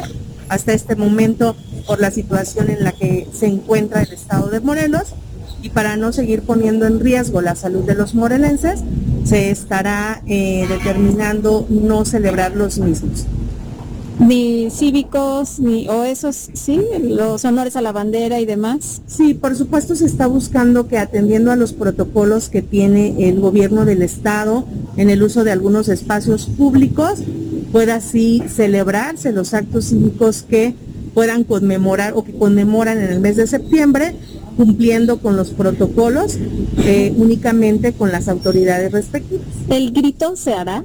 Eh, secretaria? O sea, si se tiene prevista esta logística, pero sin gente o tampoco se podrá hacer. Bueno, seguramente eh, ya se está valorando el gobernador atenderá, por supuesto, eh, a que pueda determinar de qué manera se hará esa celebración. Sin embargo, lo que sí es claro que hasta hoy pues no será convocada los morelenses a actos públicos en virtud de que no hay condiciones para pues se vaya a venir, ¿no? No hay condiciones para realizar un evento como el del grito de independencia. Son las 2 con ¿No va a dar el grito, pero? No. ¿Sin público tampoco? No hay una determinación al respecto. el acto cívico no se va a realizar. No está cancelado como tal. Eh, seguramente hará lo que muchos ¿Quién era esta alcaldes chica que hablaba? La secretaria de Administración, Mirna Zavala. Pero lo que dice es que hasta ese momento no hay nada. Son las 2 con 30. ¿Qué les parece Tendrá si la vamos? culpa Graco, cabrón. A lo mejor. ¿Cuántos más, Graco? ¿Cuántos? No, bueno. Vamos al reporte Ya, financiero ver, con. Gerardo Valencia. 500 del súper, 200 del agua, 350 de teléfono, 400 del gas, la colegiatura de los niños y falta el pago en las tarjetas. ¿Y ahora quién podrá ayudarme? ¡Yo! ¿El Chapulín Colorado? Defendiendo tu economía, los mejores tips y asesorías.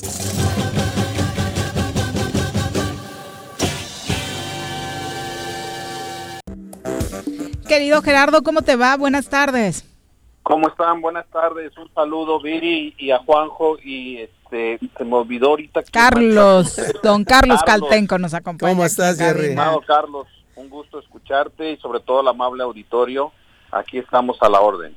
Juanjo ya te quería saludar en ruso por aquello de las ganancias Sí. que le va a traer la vacuna al gobierno de Vladimir Putin. ¿Cómo se dice en ruso? Has dicho hace rato. Buenos días. ¿Qué? Ah, ya se me olvidó, Juan Buenas José. tardes, cabrón. ¿No? No, Para que vean No has aprendido bien español en 20 años. Juan no, José. por eso. En, en, en, en euskera podía decirte, pero no sirve de nada. Arrachaldeón. Muy bien. Arrachaldeón. Buenas tardes. Que no le Buenas interesa, tardes. Gerardo dice. Pues, ¿De qué hablamos hoy, Gerardo? pues mucho que decir, sobre todo en estos tiempos de crisis, hay que tomarlo como oportunidad y hay que hablar un poco sobre cómo se va a recuperar la economía, de lo cual ya estamos viendo signos positivos al respecto.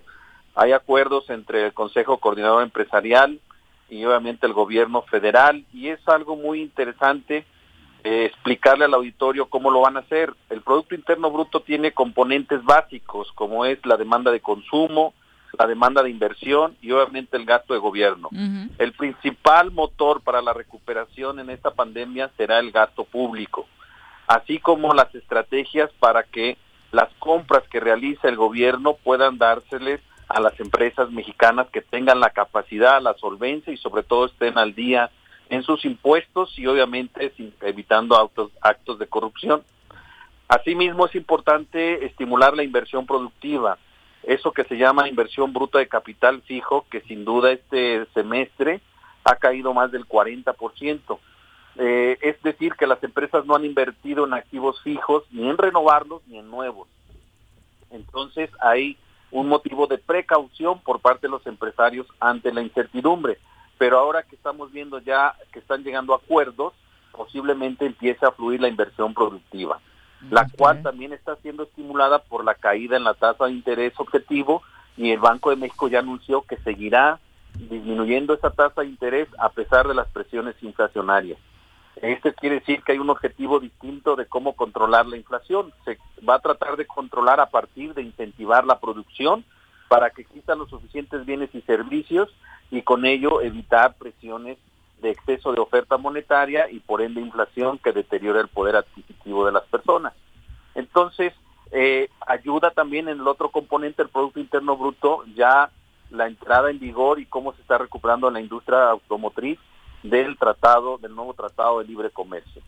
Eh, la preocupación por el gasto está en petróleos mexicanos, en que se sigue saneando, pero afortunadamente el precio del barril de petróleo se va, este, va creciendo y va tomando niveles, así como las reservas internacionales. Esto es muy importante decirlo porque están rebasando más de 121 mil millones de dólares, llegando a una cifra histórica que teníamos en el 2015.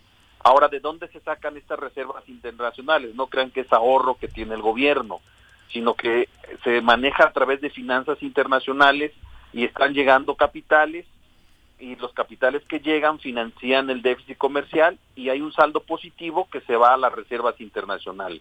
¿Por qué llegan los capitales? Bueno, porque están creyendo en los fundamentales de la economía, que es san- finanzas públicas sanas, estabilidad del peso y control de la inflación. Entonces, los signos de recuperación eh, los ponemos, los vamos a empezar a ver y a disfrutar estas estrategias hasta el siguiente año. Pero ya se está amortiguando esta caída y posiblemente se toque fondo y exista una recuperación ahora, ahora sí en forma de V, no de palomitas como se discutía hace algunos años. V quiere decir que cae muy rápido y se recupera también muy rápido. Ah, mira, eso no está tan mal.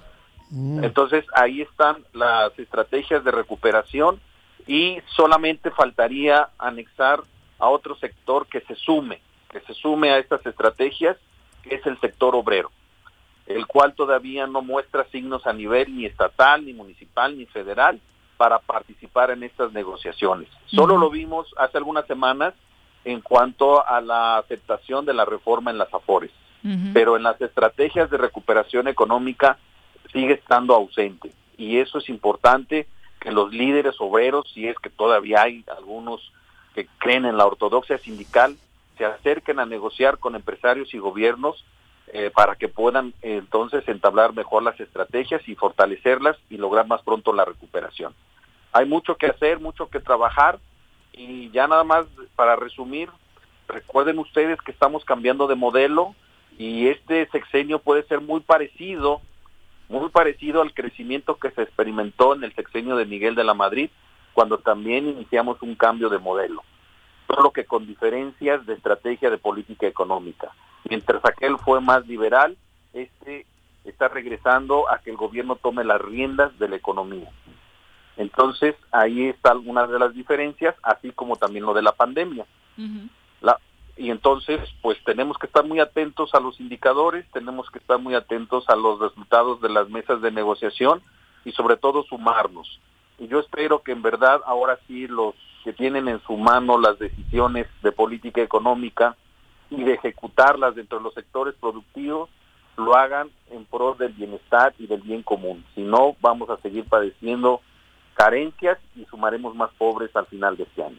Que es justo lo que no queremos. Muchas gracias, Es Gerardo. correcto.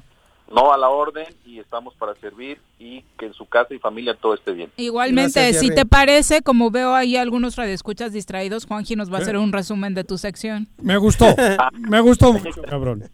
Muy bien, ¿eh? Ánimo, cabrón. Aquí estamos a la orden. No me enteré, güey. Ay, no, no, no. Yo que tú lo expulsaba de la clase, Oh. profe.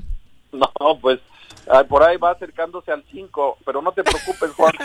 En Rusia el 5 es como un 10. Y Ajá. acá, Y aquí tenemos el gobernador que es el 32 y no hay pedo, güey. Gracias, Gerardo. Buenas Ajá. tardes. buenas tardes para servirles. Yo me motivo. Estás muy mal, Juan José Arrece. eh. Bueno, Tú no- que me ventaneas siempre, Nuestro cabrón. querido amigo, el abogado penalista Cipriano Sotelo, habló hoy sobre este planteamiento del gobernador Cuauhtémoc Blanco de ir a la federación, al gobierno federal, para solicitar que las denuncias penales contra Graco Ramírez avancen y analiza un poco cómo está la situación en Morelos. Escuchemos. Son estatales, pues tiene que hablar con su fiscal. Pero mira, para no dar 30 vueltas al asunto, yo hace un año di una declaración muy clara, ¿eh? Mientras Uriel Carmona de, de fiscal general, no va a pasar nada. Eso es evidente, pues, eso hasta un niño lo entiende. Los acuerdos que hizo Graco en su momento, los hizo bien. Y tiene sus fiscales y no se han movido. Que la ley señala facultades para mover los fiscales, sí lo señala. Pero bueno, pues no se han promovido para quitarlos. Tiene que haber voluntad por parte de los diputados para... eh, hacer- Bueno, primero dice la propia constitución de Morelos que el gobernador puede pedir a los diputados la remoción del fiscal por causa grave. Tienen que justificar la causa grave, pedírsela a los diputados y ellos determinar si es procedente o no quitarlo. Pero el mecanismo ahí está. ¿Y usted observa causas graves? No, no sé, habría que analizarlo, probablemente no sé cuáles pudieran ser esas causas. Yo me quedo con lo que dijo al inicio, ¿no? Pues ¿para qué va a molestar a AMLO que hable con sus fiscales? Pero, pero además, bueno, ahí discrepo con Es que el lo dijo, lo dijiste claramente hace ratito. ¿Qué lo dije? Para lo de Cuernavaca sí pudo y para lo Salazar. otro no. Ah, el fiscal, Salazar, el- el- Claro. el Salazar. Y, y sí Pero- pudo, no el fiscal. A ver. Sí pudo el gobernador. Ajá. Yo no me acuerdo. A ver, ¿cuántos días en las mañaneras está hablando Andrés Manuel? Todos, ¿no? ¿Y cuántas veces dice que la culpa de que no avance el país la tiene Peña Nieto? Ninguna. ¿No? Digo, de eso no, él, él está haciendo la reforma. Él vino a hacer una, un cambio en el país, guste o no guste. Pero no dice no lo puedo hacer porque me, la, me, obstruye eh, Peña Nieto, güey. O sea, No, de hecho está investigando a Peña Nieto. ¿Eh? De hecho está eso. investigando a Peña. Nieto. Entonces, digo, cabrón, este Uriel Carmona es tan chingón. Uriel, o sea, el fiscal está por arriba del gobernador. Ah, cabrón, esa sí es noticia. Si tenemos esa fuerza desde la fiscalía, apaga y vámonos. Apaga y vámonos, cabrón. O sea, porque por arriba del gobernador está el presidente de la República, pero en una república federal como esta, no creo que haya nadie que esté arriba del gobernador. Y me van a decir que no hay forma de que si hay delito, Graco lo pague. Hombre, cabrón, yo creo que no. Tiene que ser súper cabrón el, el- el Uriel Carmona, ¿no? Debería. No. No, pero tiene que ser.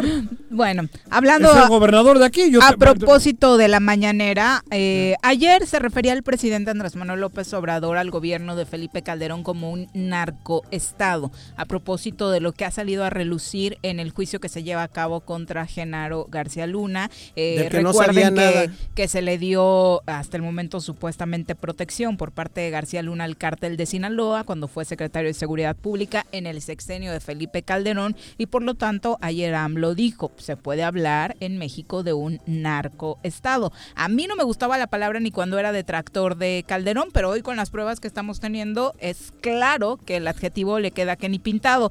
Esto no le gustó nada a Felipe Calderón, se Mm. indignó y demás. Y bueno, hoy el presidente le dice como que se relaje un poquito, ¿no? Escuchamos. enojó el expresidente Calderón conmigo. ¿Yo qué culpa tengo? Si este no es conmigo, es con el juez de Estados Unidos.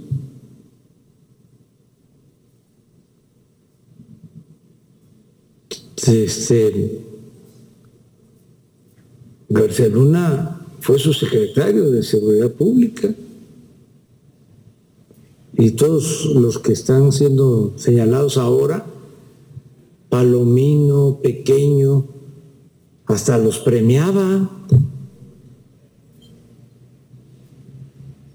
que porque saludé yo a la mamá de este, Guzmán, Guzmán Loera, pues la volvería a saludar en el encuentro a la señora. Ahora ya no de mano porque no puedo. Pero ¿cómo no voy a saludar a una anciana? Bueno, razón tiene, ¿no? Hoy creo que más allá de que nos guste o no, ni siquiera en México se le está juzgando a García Luna para que no crean que se mete mano. Está fuera de este país realizándosele un juicio que va muy, muy claro en torno a su relación que desde hace mucho se sabía con el cártel de Sinaloa. Ahora, ¿para qué se indigna Calderón? O de plano era muy tonto, como para no darse cuenta, o realmente sabía de todo lo que pasaba en el tema de seguridad y estaba consciente de los acuerdos que hacía. Felipe García. Calderón. Felipe Calderón. Tonto. Ni un pelo, güey. ¿Verdad? No, Hasta los premiaba, como bien dice Sí, porque el también quisiera tener ¿no? la gracia de ser irónico como lo hace el presidente. Sí. No, pero es que también decimos qué tonto es Fox. ¿Tonto? No. Ni Mangos, güey. O sea, llegar a presidente, digo, tonto no, para llegar a presidente de la República, digo, hay que saberse mover. Distinto es Y ahora lo de no, otros. solo, no solo es el tema de- del narcotráfico y de la seguridad. ¿Eh? El otro tema es lo que ya está saliendo ahorita con, con este eh, contrato leonino en el que en el que Pemex le vende a, a la española, a- perdón, a la brasileña Odebrecht, este, una planta agronitrogenado se llama. o- Ah, no. no, Sí, no, la sí, otra, sí. la otra. Era, era Qué barbaridad. Y bueno, y también da risa para cerrar este tema de Calderón la forma en la que se defiende, ¿no? Sacó su estadística de que es el presidente de México que más criminales ha extraditado a Estados Unidos, el que más ha capturado eh, de la lista de buscados por la justicia estadounidense y que además él nos saludó a la mamá del Chapo. Entonces, esa es su defensa contra los dichos de Andrés Manuel López Obrador. Interesante, ¿eh? Muy Qué interesante. agudo. bueno, antes de irnos a una pausa, eh, ¿qué pasa en Morelos? Hay una advertencia por parte del Consejo de Seguridad en torno a una nueva modalidad de robo. Cheque bien, ya se había venido manejando en otras entidades, pero ha llegado a Morelos. Resulta ser que provocan un choque, hacen Ah. que te detengan y tómala. Escuchamos la advertencia. Lamentablemente esta modalidad en donde son vehículos que vienen preparados en la parte de atrás, en lo que son los, sus, este, sus fascias, vienen muy reforzados y lo que hacen estos es tratan de buscar algunos vehículos de modelos un poco más atrasados, en donde ellos calculan que son vehículos no asegurados. Entonces empiezan ellos como que a corretearse, dos, dos tipos de vehículos, de repente se sientan, se dan el frenón y no te dan a ti oportunidad de frenar. Te embarras, pegas en el vehículo y entonces cuando se bajan estas personas y no tienes tú el seguro, te piden unas cantidades exorbitantes. Lamentablemente muchas veces esto buscan, o sea, son especialitos en buscar algunos carros tal vez no muy recientes, que ellos piensan o tengan la seguridad que no están la seguridad. Pues aguas, ¿no? No deja de ser robo, obviamente, entre comillas, sin violencia, pero primero te meten el susto, luego te sacan lana y, para cómo está la situación. Pero desafortunadamente eso es cierto. La mayor, mucha gente circula sin seguro. Que ese es el problema. Claro, ese es el problema, porque si es lo mismo. Yo no entiendo por qué no tienes por qué salir con un coche si no tienes seguro. Es obligatorio. Claro. Pues es como lo del cubrebocas que decíamos Pero hace aquí- rato. Bajo no, esta pero- situación, ¿por qué te subes sin cubrebocas Claro. al transporte? ¿no? Pero aquí de- aquí dicen que en el reemplacamiento a huevo va el El implícito, seguro. el seguro. Se supone que, ah, tienes razón, ya no tendría que haber gente sin seguro en Morelos. por eso. Porque con el reemplacamiento, todos Es- los que tienen placas te nuevas tendrían que haber pagado Claro. su seguro. Y ya de antes. Ya y desde ya antes. desde antes tenías la obligación de tener daños a terceros. Porque si tú le pegas a ese güey que te está queriendo hacer la trampa, le dices, no te preocupes, güey. Tengo un seguro que te, a- que te soluciona. A mí no, a mí no me lo arregla, pero a ti quieras. sí. Entonces, por eso te digo, entonces, ¿a quién le están Y te mintiendo? esta tranza. Trans- esto de, ¿cómo se llama? ¿Transporte qué? Secretaría de Movilidad y Transporte. Movilidad de transporte. No que todos los carros que circulan con las placas tienen que tener el seguro. Mercado. Gran pregunta, Mercadito. Son las 2 con 47. Ay, mercado Nos vamos a una De mi, pausa. a- de mi amor. Pues prácticamente se acabó el primer tiempo entre el Wolves y el Sevilla. Siguen 0 por Mira. 0 y falló un penal al minuto 15 don Raúl Jiménez. ¡No me joda! Sí, Contra el Sevilla falló un penal. falló un penal. Volvemos. No. en casa. Quédate en casa. Quédate en casa. Quédate en casa. Quédate, quédate, quédate. Y escucha.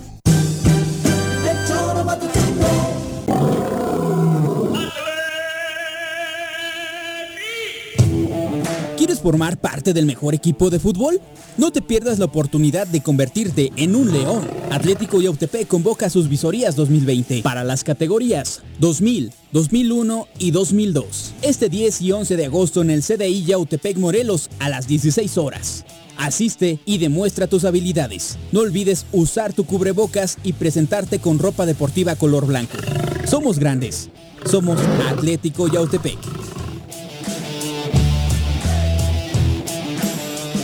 El Ayuntamiento de Ayala, que encabeza el ingeniero Isaac Pimentel Mejía, progresamos y trabajamos apoyando a nuestra gente con descuentos del 80% en recargos en impuesto predial. Sí, durante el mes de agosto te descontamos 80% en recargos. Además, puedes pagar a meses con tarjetas participantes, excepto Banamex y American Express. Ayuntamiento de Ayala, trabajando por nuestra tierra. Si quieres consentir a tu mascota, el mejor lugar para hacerlo es Clínica Veterinaria Mundo Mascota.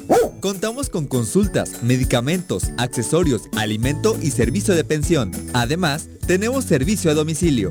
Ubícanos en Avenida 10 de Abril, número 1210, Colonia Granjas, o llámanos al teléfono 169-2128. Clínica Veterinaria Mundo Mascota.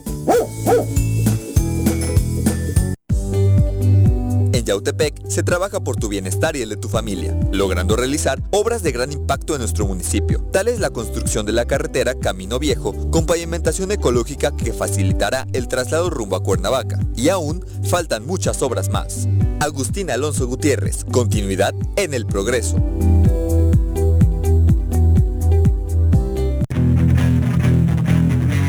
¿Te gustan los caballos? ¿Tienes uno? ¿Sabes montar? ¿No? ¿Quieres aprender? Conoce los beneficios de hacerlo en Rancho de la Media Luna en Huitzilac. Contáctanos al 777-155-1062.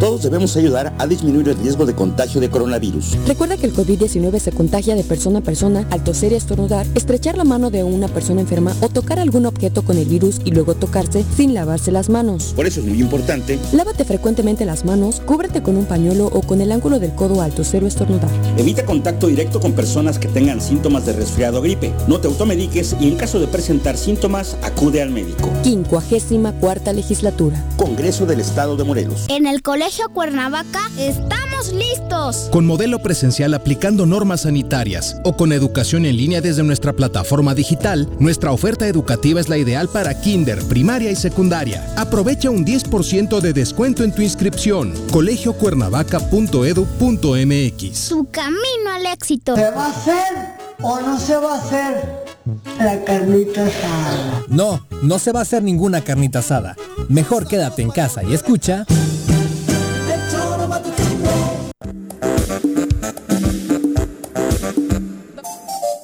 2.51 de la tarde, la Fiscalía General de Justicia del Estado de México informó hoy, por cierto, que fue encontrado el cuerpo sin vida de Luis Miranda Cardoso, padre del exsecretario de Desarrollo Social Luis Miranda Nava. Los hechos ocurrieron al interior de su domicilio particular en Toluca, en la calle Texcoco, a unos metros de la notaría de la que era titular el exsecretario de la sede Sol. Por el momento, eh, hay todavía un operativo en las inmediaciones de esa zona, impidiendo la la, vialidad. La fiscalía indicó que las primeras diligencias indican que en el lugar eh, el posible móvil de este homicidio hubiera sido robo a casa habitación. Sin embargo, con el avance de la indagatoria, señalan en su comunicado, se podrá fortalecer o descartar esta primera hipótesis. Pero de momento, robo a casa habitación. Bueno, Raro, ¿no? Bueno, es una confirmación de que hubo violencia. Sí, claro. Lo mataron a Ujú. plomazos. Sí, sí, sí, hubo disparos. Lo mataron, lo asesinaron con, Sí, sí. Con arma Con de arma fuego, cabrón. exacto. O sea, Ujú. Son las 2.52 de la tarde. Vamos ahora a saludar con muchísimo gusto a Elías Barut, que ya saben es nuestro experto en temas electorales. Elías, bienvenido. Muy buenas tardes. Buenas tardes, Viri. Muchas gracias. ¿Qué pasó, Juanjo. Barut? ¿Qué novedades? Nada. Ay, teníamos una duda antes de entrar al tema que traigas planeado hoy, Elías, en torno a las declaraciones que hiciera ayer el gobernador del estado, Cuauhtémoc Blanco, ya diciendo por qué no votar. Sí. poniendo nombres. Eh, ¿No es un delito ilegal, ¿no? electoral?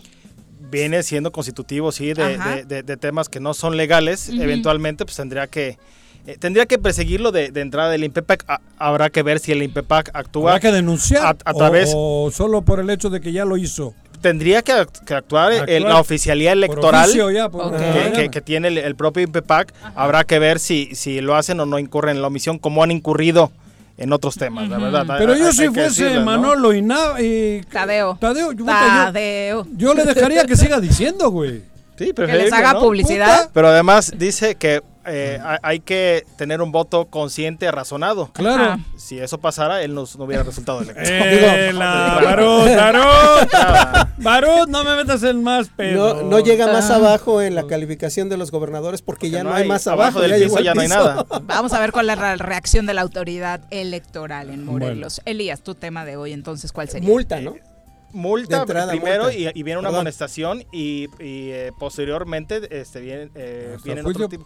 Y, y si mal no recuerdo, multa de su propio pecunio, no podría No podría utilizar recursos públicos recursos para públicos pegar. para Ah, ya sí no se valdría, ¿no? Ay, Sí. No, pero hay, Pobre mira, hombre, hay- hay si cada- viene de abajo. ¿Cómo le vas a quitar un peso a, a Cuauhtémoc si viene de abajo? Abajo no hay nada, güey. No Del- tiene dinero. Del tema que, que abordamos en la, en, en la, la vez pasada, el martes Ujú. pasado, precisamente de que de cuántos partidos vienen eh, a la Ah, próxima sí. elección. En En general, total. de los Ujú. 11 que ya existen, los 9, 10 que, lo- locales en eh, que, que probablemente estén Todavía obteniendo no su sabe. registro, todavía no se sabe, pero, se- pero tiene que ser este mes. Digo, la fecha límite, Sí. como comentamos, era Antes del uno de 31 de septiembre. agosto. Para que cobres tu apuesta. Y eh, ma- más los federales, ¿no? Más los partidos con, con registro nacional, habrá que ver cuántos son, 4 o 5, estamos calculando que cerca de 24 partidos políticos. Hay un Ah, tema sí. que también eh, eh, es importante porque existe la mala percepción o la desinformación de que entre más partidos es mayor el gasto de prerrogativas que se otorga, eh, más gasto público. Eh, eso es falso y, y- y no vengo en defensa Es una de los- bolsa de 100 pesos que se reparte entre los que haya. E- Exactamente. Y hay que, hay que, hay que también eh, saber cómo se reparte esos 100 pesos de los que estás hablando. De los 100 pesos que se reparten, 70 pesos se reparten a los partidos que ya tienen el registro de acuerdo a la elección inmediata anterior. 11. Ahora son 11. 11, efectivamente. De esos, esos 11 Se llevan el entran, 70%. entran en, el primer, en el primer supuesto, esos 70 pesos.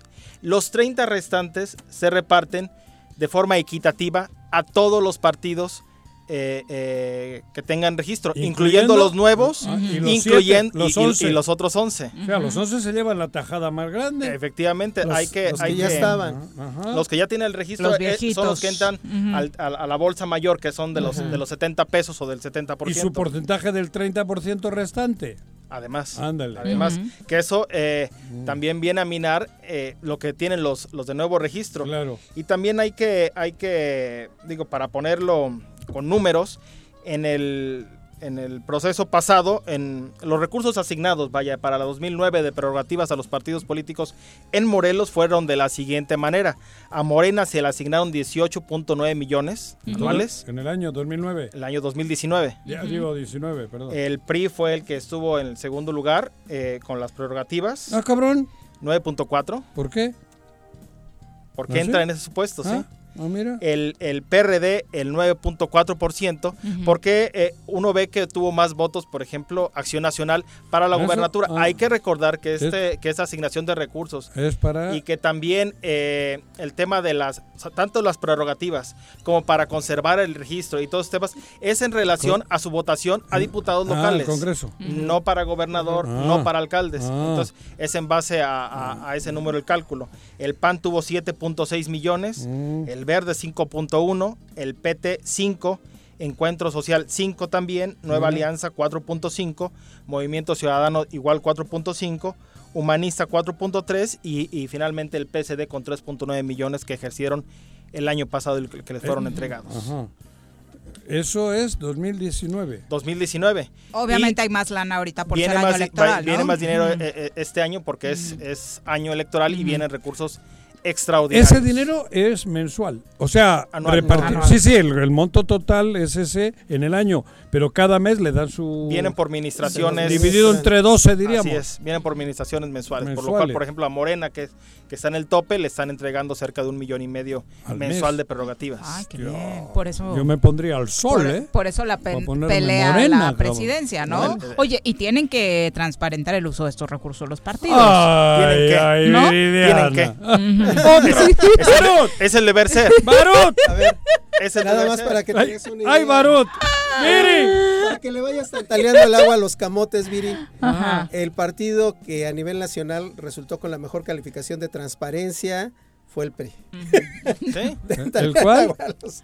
Sí, pero en Morelos no creo que hubieran salido No. tan bien calificados Pero con los además pleitos que trajeron hay, en las últimas. hay todo ¿no? un- un- una serie de rubros a los que se debe de aplicar ese recurso. Por ejemplo, Por casi ejemplo, nadie- formación, cuadros, de los cuadros de género. Por ejemplo, el equidad de género. 3%, el 3% Ajá. viene ya etiquetado para que sea eh, a, a motivar, a incentivar el tema de género, Ajá. temas para capacitación a las mujeres y, de que haya ese equilibrio precisamente. Sí, por Que ahí le hacen mucho, como nos platicaban nuestros amigos de Morelos Rinde Cuentas la semana pasada respecto a los cursos, ¿no? Los partidos cursos y cursos y cursos para mujeres y luego cómo Nada. transparentas que Hay- realmente se dieron, que fue de- con la gente ideal, que realmente se logró capacitar a las mujeres de tu partido, ¿no? Es, es complicado, la verdad, esa comprobación, a- al igual que hablábamos la vez pasada respecto a los topes de gastos de campaña, pues es complicado, ¿no? Cómo estar fiscalizando si, si, si yo hago una reunión en mi casa y invito a tal candidato, no tiene... O no- si no- te no doy puede, un pedazo de carne con mi foto.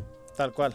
Y soy... Ay, no hables mal de Arturito. Artu- no, ah, de Arturo güey, pero se puede, cabrón. Imagínense, es- está calculado ahorita que hablan de ese tema, eh, por los, calcu- por los Pero todavía no es espectaculares candidato. están. No, pero se puede adminicular, es decir, si alguien presentara un procedimiento ordinario sancionado el día de hoy, tendrían que, o sea, el, el INPEPAC con su oficialidad electoral que tiene, es decir, para que no tengas que contratar a un notario, ellos tienen facultades de dar fe pública. Ajá. Y ahorita, efectivamente, no es candidato, no es proceso electoral, pero si lo adminiculas, Ajá. cualquiera, ¿Minicular qué ah, es? lo, lo- lo- lo Adminicular. juntas, cuando ya Ah, es candidato, minicular, ah, me queda bien. entonces si lo juntas, cuando, cuando lo juntas, lo puedes minicular Ya- al ya- Arturito. ya, ya eh, se consolida esto, es, este tema. O sea, No si creo que le llega, guste. Todo lo que si hiciste, llega a ser todos los actos que se le hiciste. junta esto. Si alguien lo denuncia, este, sí se le tiene que juntar. Ah, eso comentaba yo el otro día. Sí. Porque en el momento en que pase a ser... Ahorita no pasa nada. No, porque, no porque Está a decir anunciando que- su programa, Claro. ¿no? Obviamente, No, pero, claro. pero cuando se, se comprueba que todos esos actos fueron tendientes a Ah. obtener Una a- a. La posicionar, a posicionar tu imagen y por tanto estar en una mejor posición con el electorado. Te empiezan a. se- contabiliza. Se te puede contar. claro. Puta, Ah, pues más con o menos tanta por chuleta que está regalando. Espectaculares, eh, eh, No. quitando el tema de la comida, porque ahí no se puede saber cuántas ha, ha repartido, pero entre espectaculares en, en Colas en- de ruta y en todo rutas eso. y en, y, en y en anuncios, Y en el espacio. más o menos son Me eh, gustó. 500 Le mil vamos pesos a minicular, Arturo. Menos el chuletón. ¿Cómo? Adminicular. Haz minicular. Todo menos el chuletón. Arturito, prepara tu. ¿Cómo? Tu defensa. Eso es la trasera. Y también los, los tiempos, también quiero ya vence comentarles. tus odios, Juan José. Ese, No, divorcio, ese fue hace mucho tiempo. No. Ya me di cuenta que, que no todo lo que se difunde en redes con esos perfiles este, No. apócrifos es falso. Ya me di No, cuenta pero que Arturito es buen amigo. No, hay- no, no, en serio, no tengo. Hubo no algunos cambios también que publicó el propio INE respecto a los tiempos eh, de, de precampaña. Sabemos ya que en el mes de septiembre, con la primera sesión del Consejo Estatal Electoral, inicia el proceso electoral 2020-2021. tengo. Ándale. Posteriormente, para el 15 de diciembre de este mismo año, inician las precampañas. Allá. Y también inicia también el tiempo O sea, que del tienen 1 los de septiembre al 15 de diciembre es. Actos preparativos de la el elección. todo, el, preca- el previo. el- Así es. Y luego ya el flojera, la 15 verdad. es la. ya- Empiezan las precampañas, precam- los procesos internos de selección de candidatos Ah, y también y también para los candidatos independientes inicia el tiempo de recolección De de firmas. y de, y- y- y de apoyos El 15 de. de diciembre de este año. del Anteriormente 2020. concluía el 15 de febrero del próximo año, es decir, dos meses, pero de acuerdo con la publicación que hizo eh, el acuerdo del INE Ah. de- de- del día jueves, eh, ahora para los eh, las precampañas van a terminar el 31 de enero, es decir, 15 días antes Mes de lo medio. previsto. Así es. Va a durar mes y medio. Y 15 también para, para el tema de los apoyos a candidatos independientes, anteriormente era también al 15 de febrero y ahora se recorta al 19 de enero, es decir, más o menos van a tener Hostia, un 34 días 34 Uy. días. para, para esta recolección de, de apoyos. Posteriormente viene eh, el registro de los partidos que tienen de sus plataformas electorales con quién van a ir ligados. Ah, las coaliciones, esas madres. Efectivamente, ya hace cerca de un mes, mes y medio, ya Morena, eh, Verde y, Y PT, PT. a nivel nacional firmaron de una carta intención. De- a lo mejor y. ¿no? Así, Efectivamente, Compromiso entre ellos. compromiso entre ellos, interno. Ajá. Ha- Habrá que ver si lo replican en los estados, ¿no? Y eh, el 8 de marzo es el día de registro límite ya de las De las candidaturas ante el INPEPAC. Y de las coaliciones y todo. Sí, es- No, las coaliciones fue, fue previo. Ah, eso Y el antes 8 de marzo, efectivamente, el 8 de marzo, 8 de marzo. es la fecha límite para registro de candidatos ante el INPEPAC. Y la campaña electoral. La campaña se ya inicia, sabe. las campañas se inician para presidentes municipales y para diputados locales el 19 de abril, son 45 días. Ajá. Y para diputados federales, que es lo único que se va a jugar ahorita a nivel federal, Ajá. es el 5 de marzo. 90 días tienen. Más. Ahí son más largas. Más largas. Son 90 días 90. este, para Y- diputados y federales 45. y 45 para diputados locales Y y, presidentes municipales. Ándale. Bueno. Pues ahí está la información para que vaya armando su calendario. Vete calentándote, güey. A ti también te van a contabilizar Sí, estas cosas que No, vienes y al choro, que güey. Lo que... No, ¿qué pasa? Ah, cabrón. No, era No, colaboración. lo, lo invitamos, lo invitamos. No, Juan que José. pague, es de cuates. Que que pague. güey.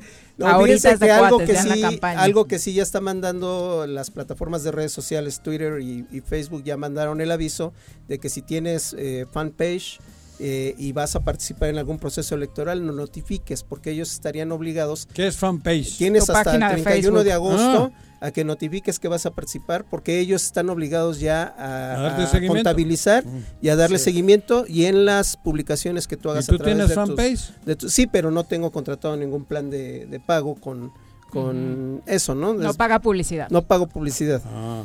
Pero si, si vas a participar en un proceso electoral, ya te- Facebook te mandó el aviso de que tienes que registrarte, pagues o no, porque va a aparecer, tiene que aparecer una leyenda en donde se diga ahí que es un que es un este Perfil político. Ay, perfil político. están pagando, por supuesto. Ah, claro, hay unos que están Sí, pagando. Efectivamente, el, el- el INE hay que, hay que decirlo también de las, de las virtudes, que es el único órgano electoral en el mundo que tiene convenios con Twitter, con Facebook, con Instagram, para que efectivamente todas las personas que paguen pautas de publicidad en esas plataformas sean reportados y sean contabilizados también como... Se los van a minicular. Así es. Las oficiales, que les cuenten también los troles, como Sí, dice Andrés sí, sí, Manuel, sí. ¿no? Los que hacen propaganda Sí, negra también exacto. deberían de El ser. juego, Deberían su- de el juego prohibido, ¿no? Deberían, pero, pero vaya, ahí, ahí, Ujú. ahí es complejo, ¿no? tema. Si Eh, dejaron ir a los demonex. pues, Muchas gracias, Elías. No, gracias a ustedes por la invitación. Barú, ¿tú fami- eres familia de Jorge? Sí, primo, hermano. Primo hermano, ¿no? Sí. Y también de mi amigo Pedro. ¿Qué Pedro? hermano. Sí, exacto. ¿Su hermano hermano? ¿Pedro? Sí. ¿Qué Pedro? Sí, al que ves feo cuando viene aquí. a- ¡Hijo sí. de la chica! ¿Por qué? No me deja comisión el ojete. Gracias, Viene a vender el cabrón. Buenas tardes.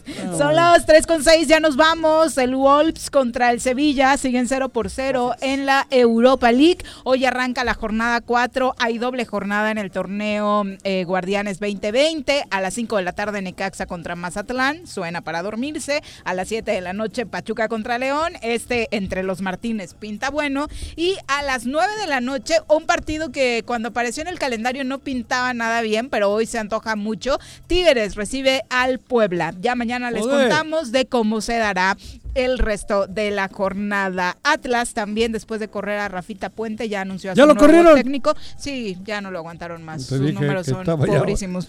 Y ¿A llega Diego Coca, quien fue Coca. defensa de, del Atlas, Sí, tuvo un buen historial como jugador, ya dirigió a Santos, viene de Rosario Central, estuvo en Racing, Mm. entonces vamos a ver si por ahí la sangre rojinegra les funciona. Este chico Rafita debería regresar al micrófono. Es como su papá, escucha, lo escuchas analizar fútbol y Parece dices buenísimo, cuánto güey. sabe qué hombre Pero tan luego no sabe trabaja bien, ya me habían dicho desde ¿Sí? Querétaro. mis con- Digo en Ajá, serio, que tiene buen verbo, pero Es no lo, no lo aplica. Su sistema. Es que el tema es trabajar como hace Bielsa, güey.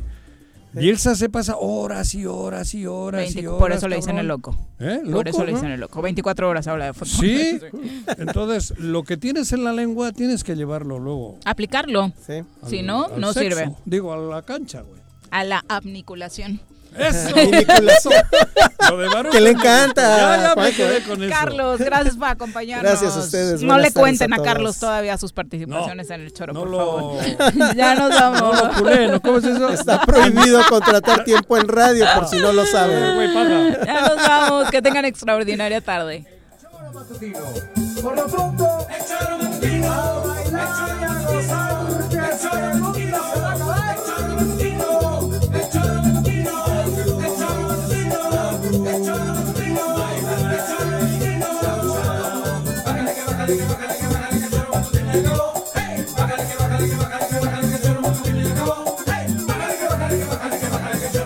Acabó.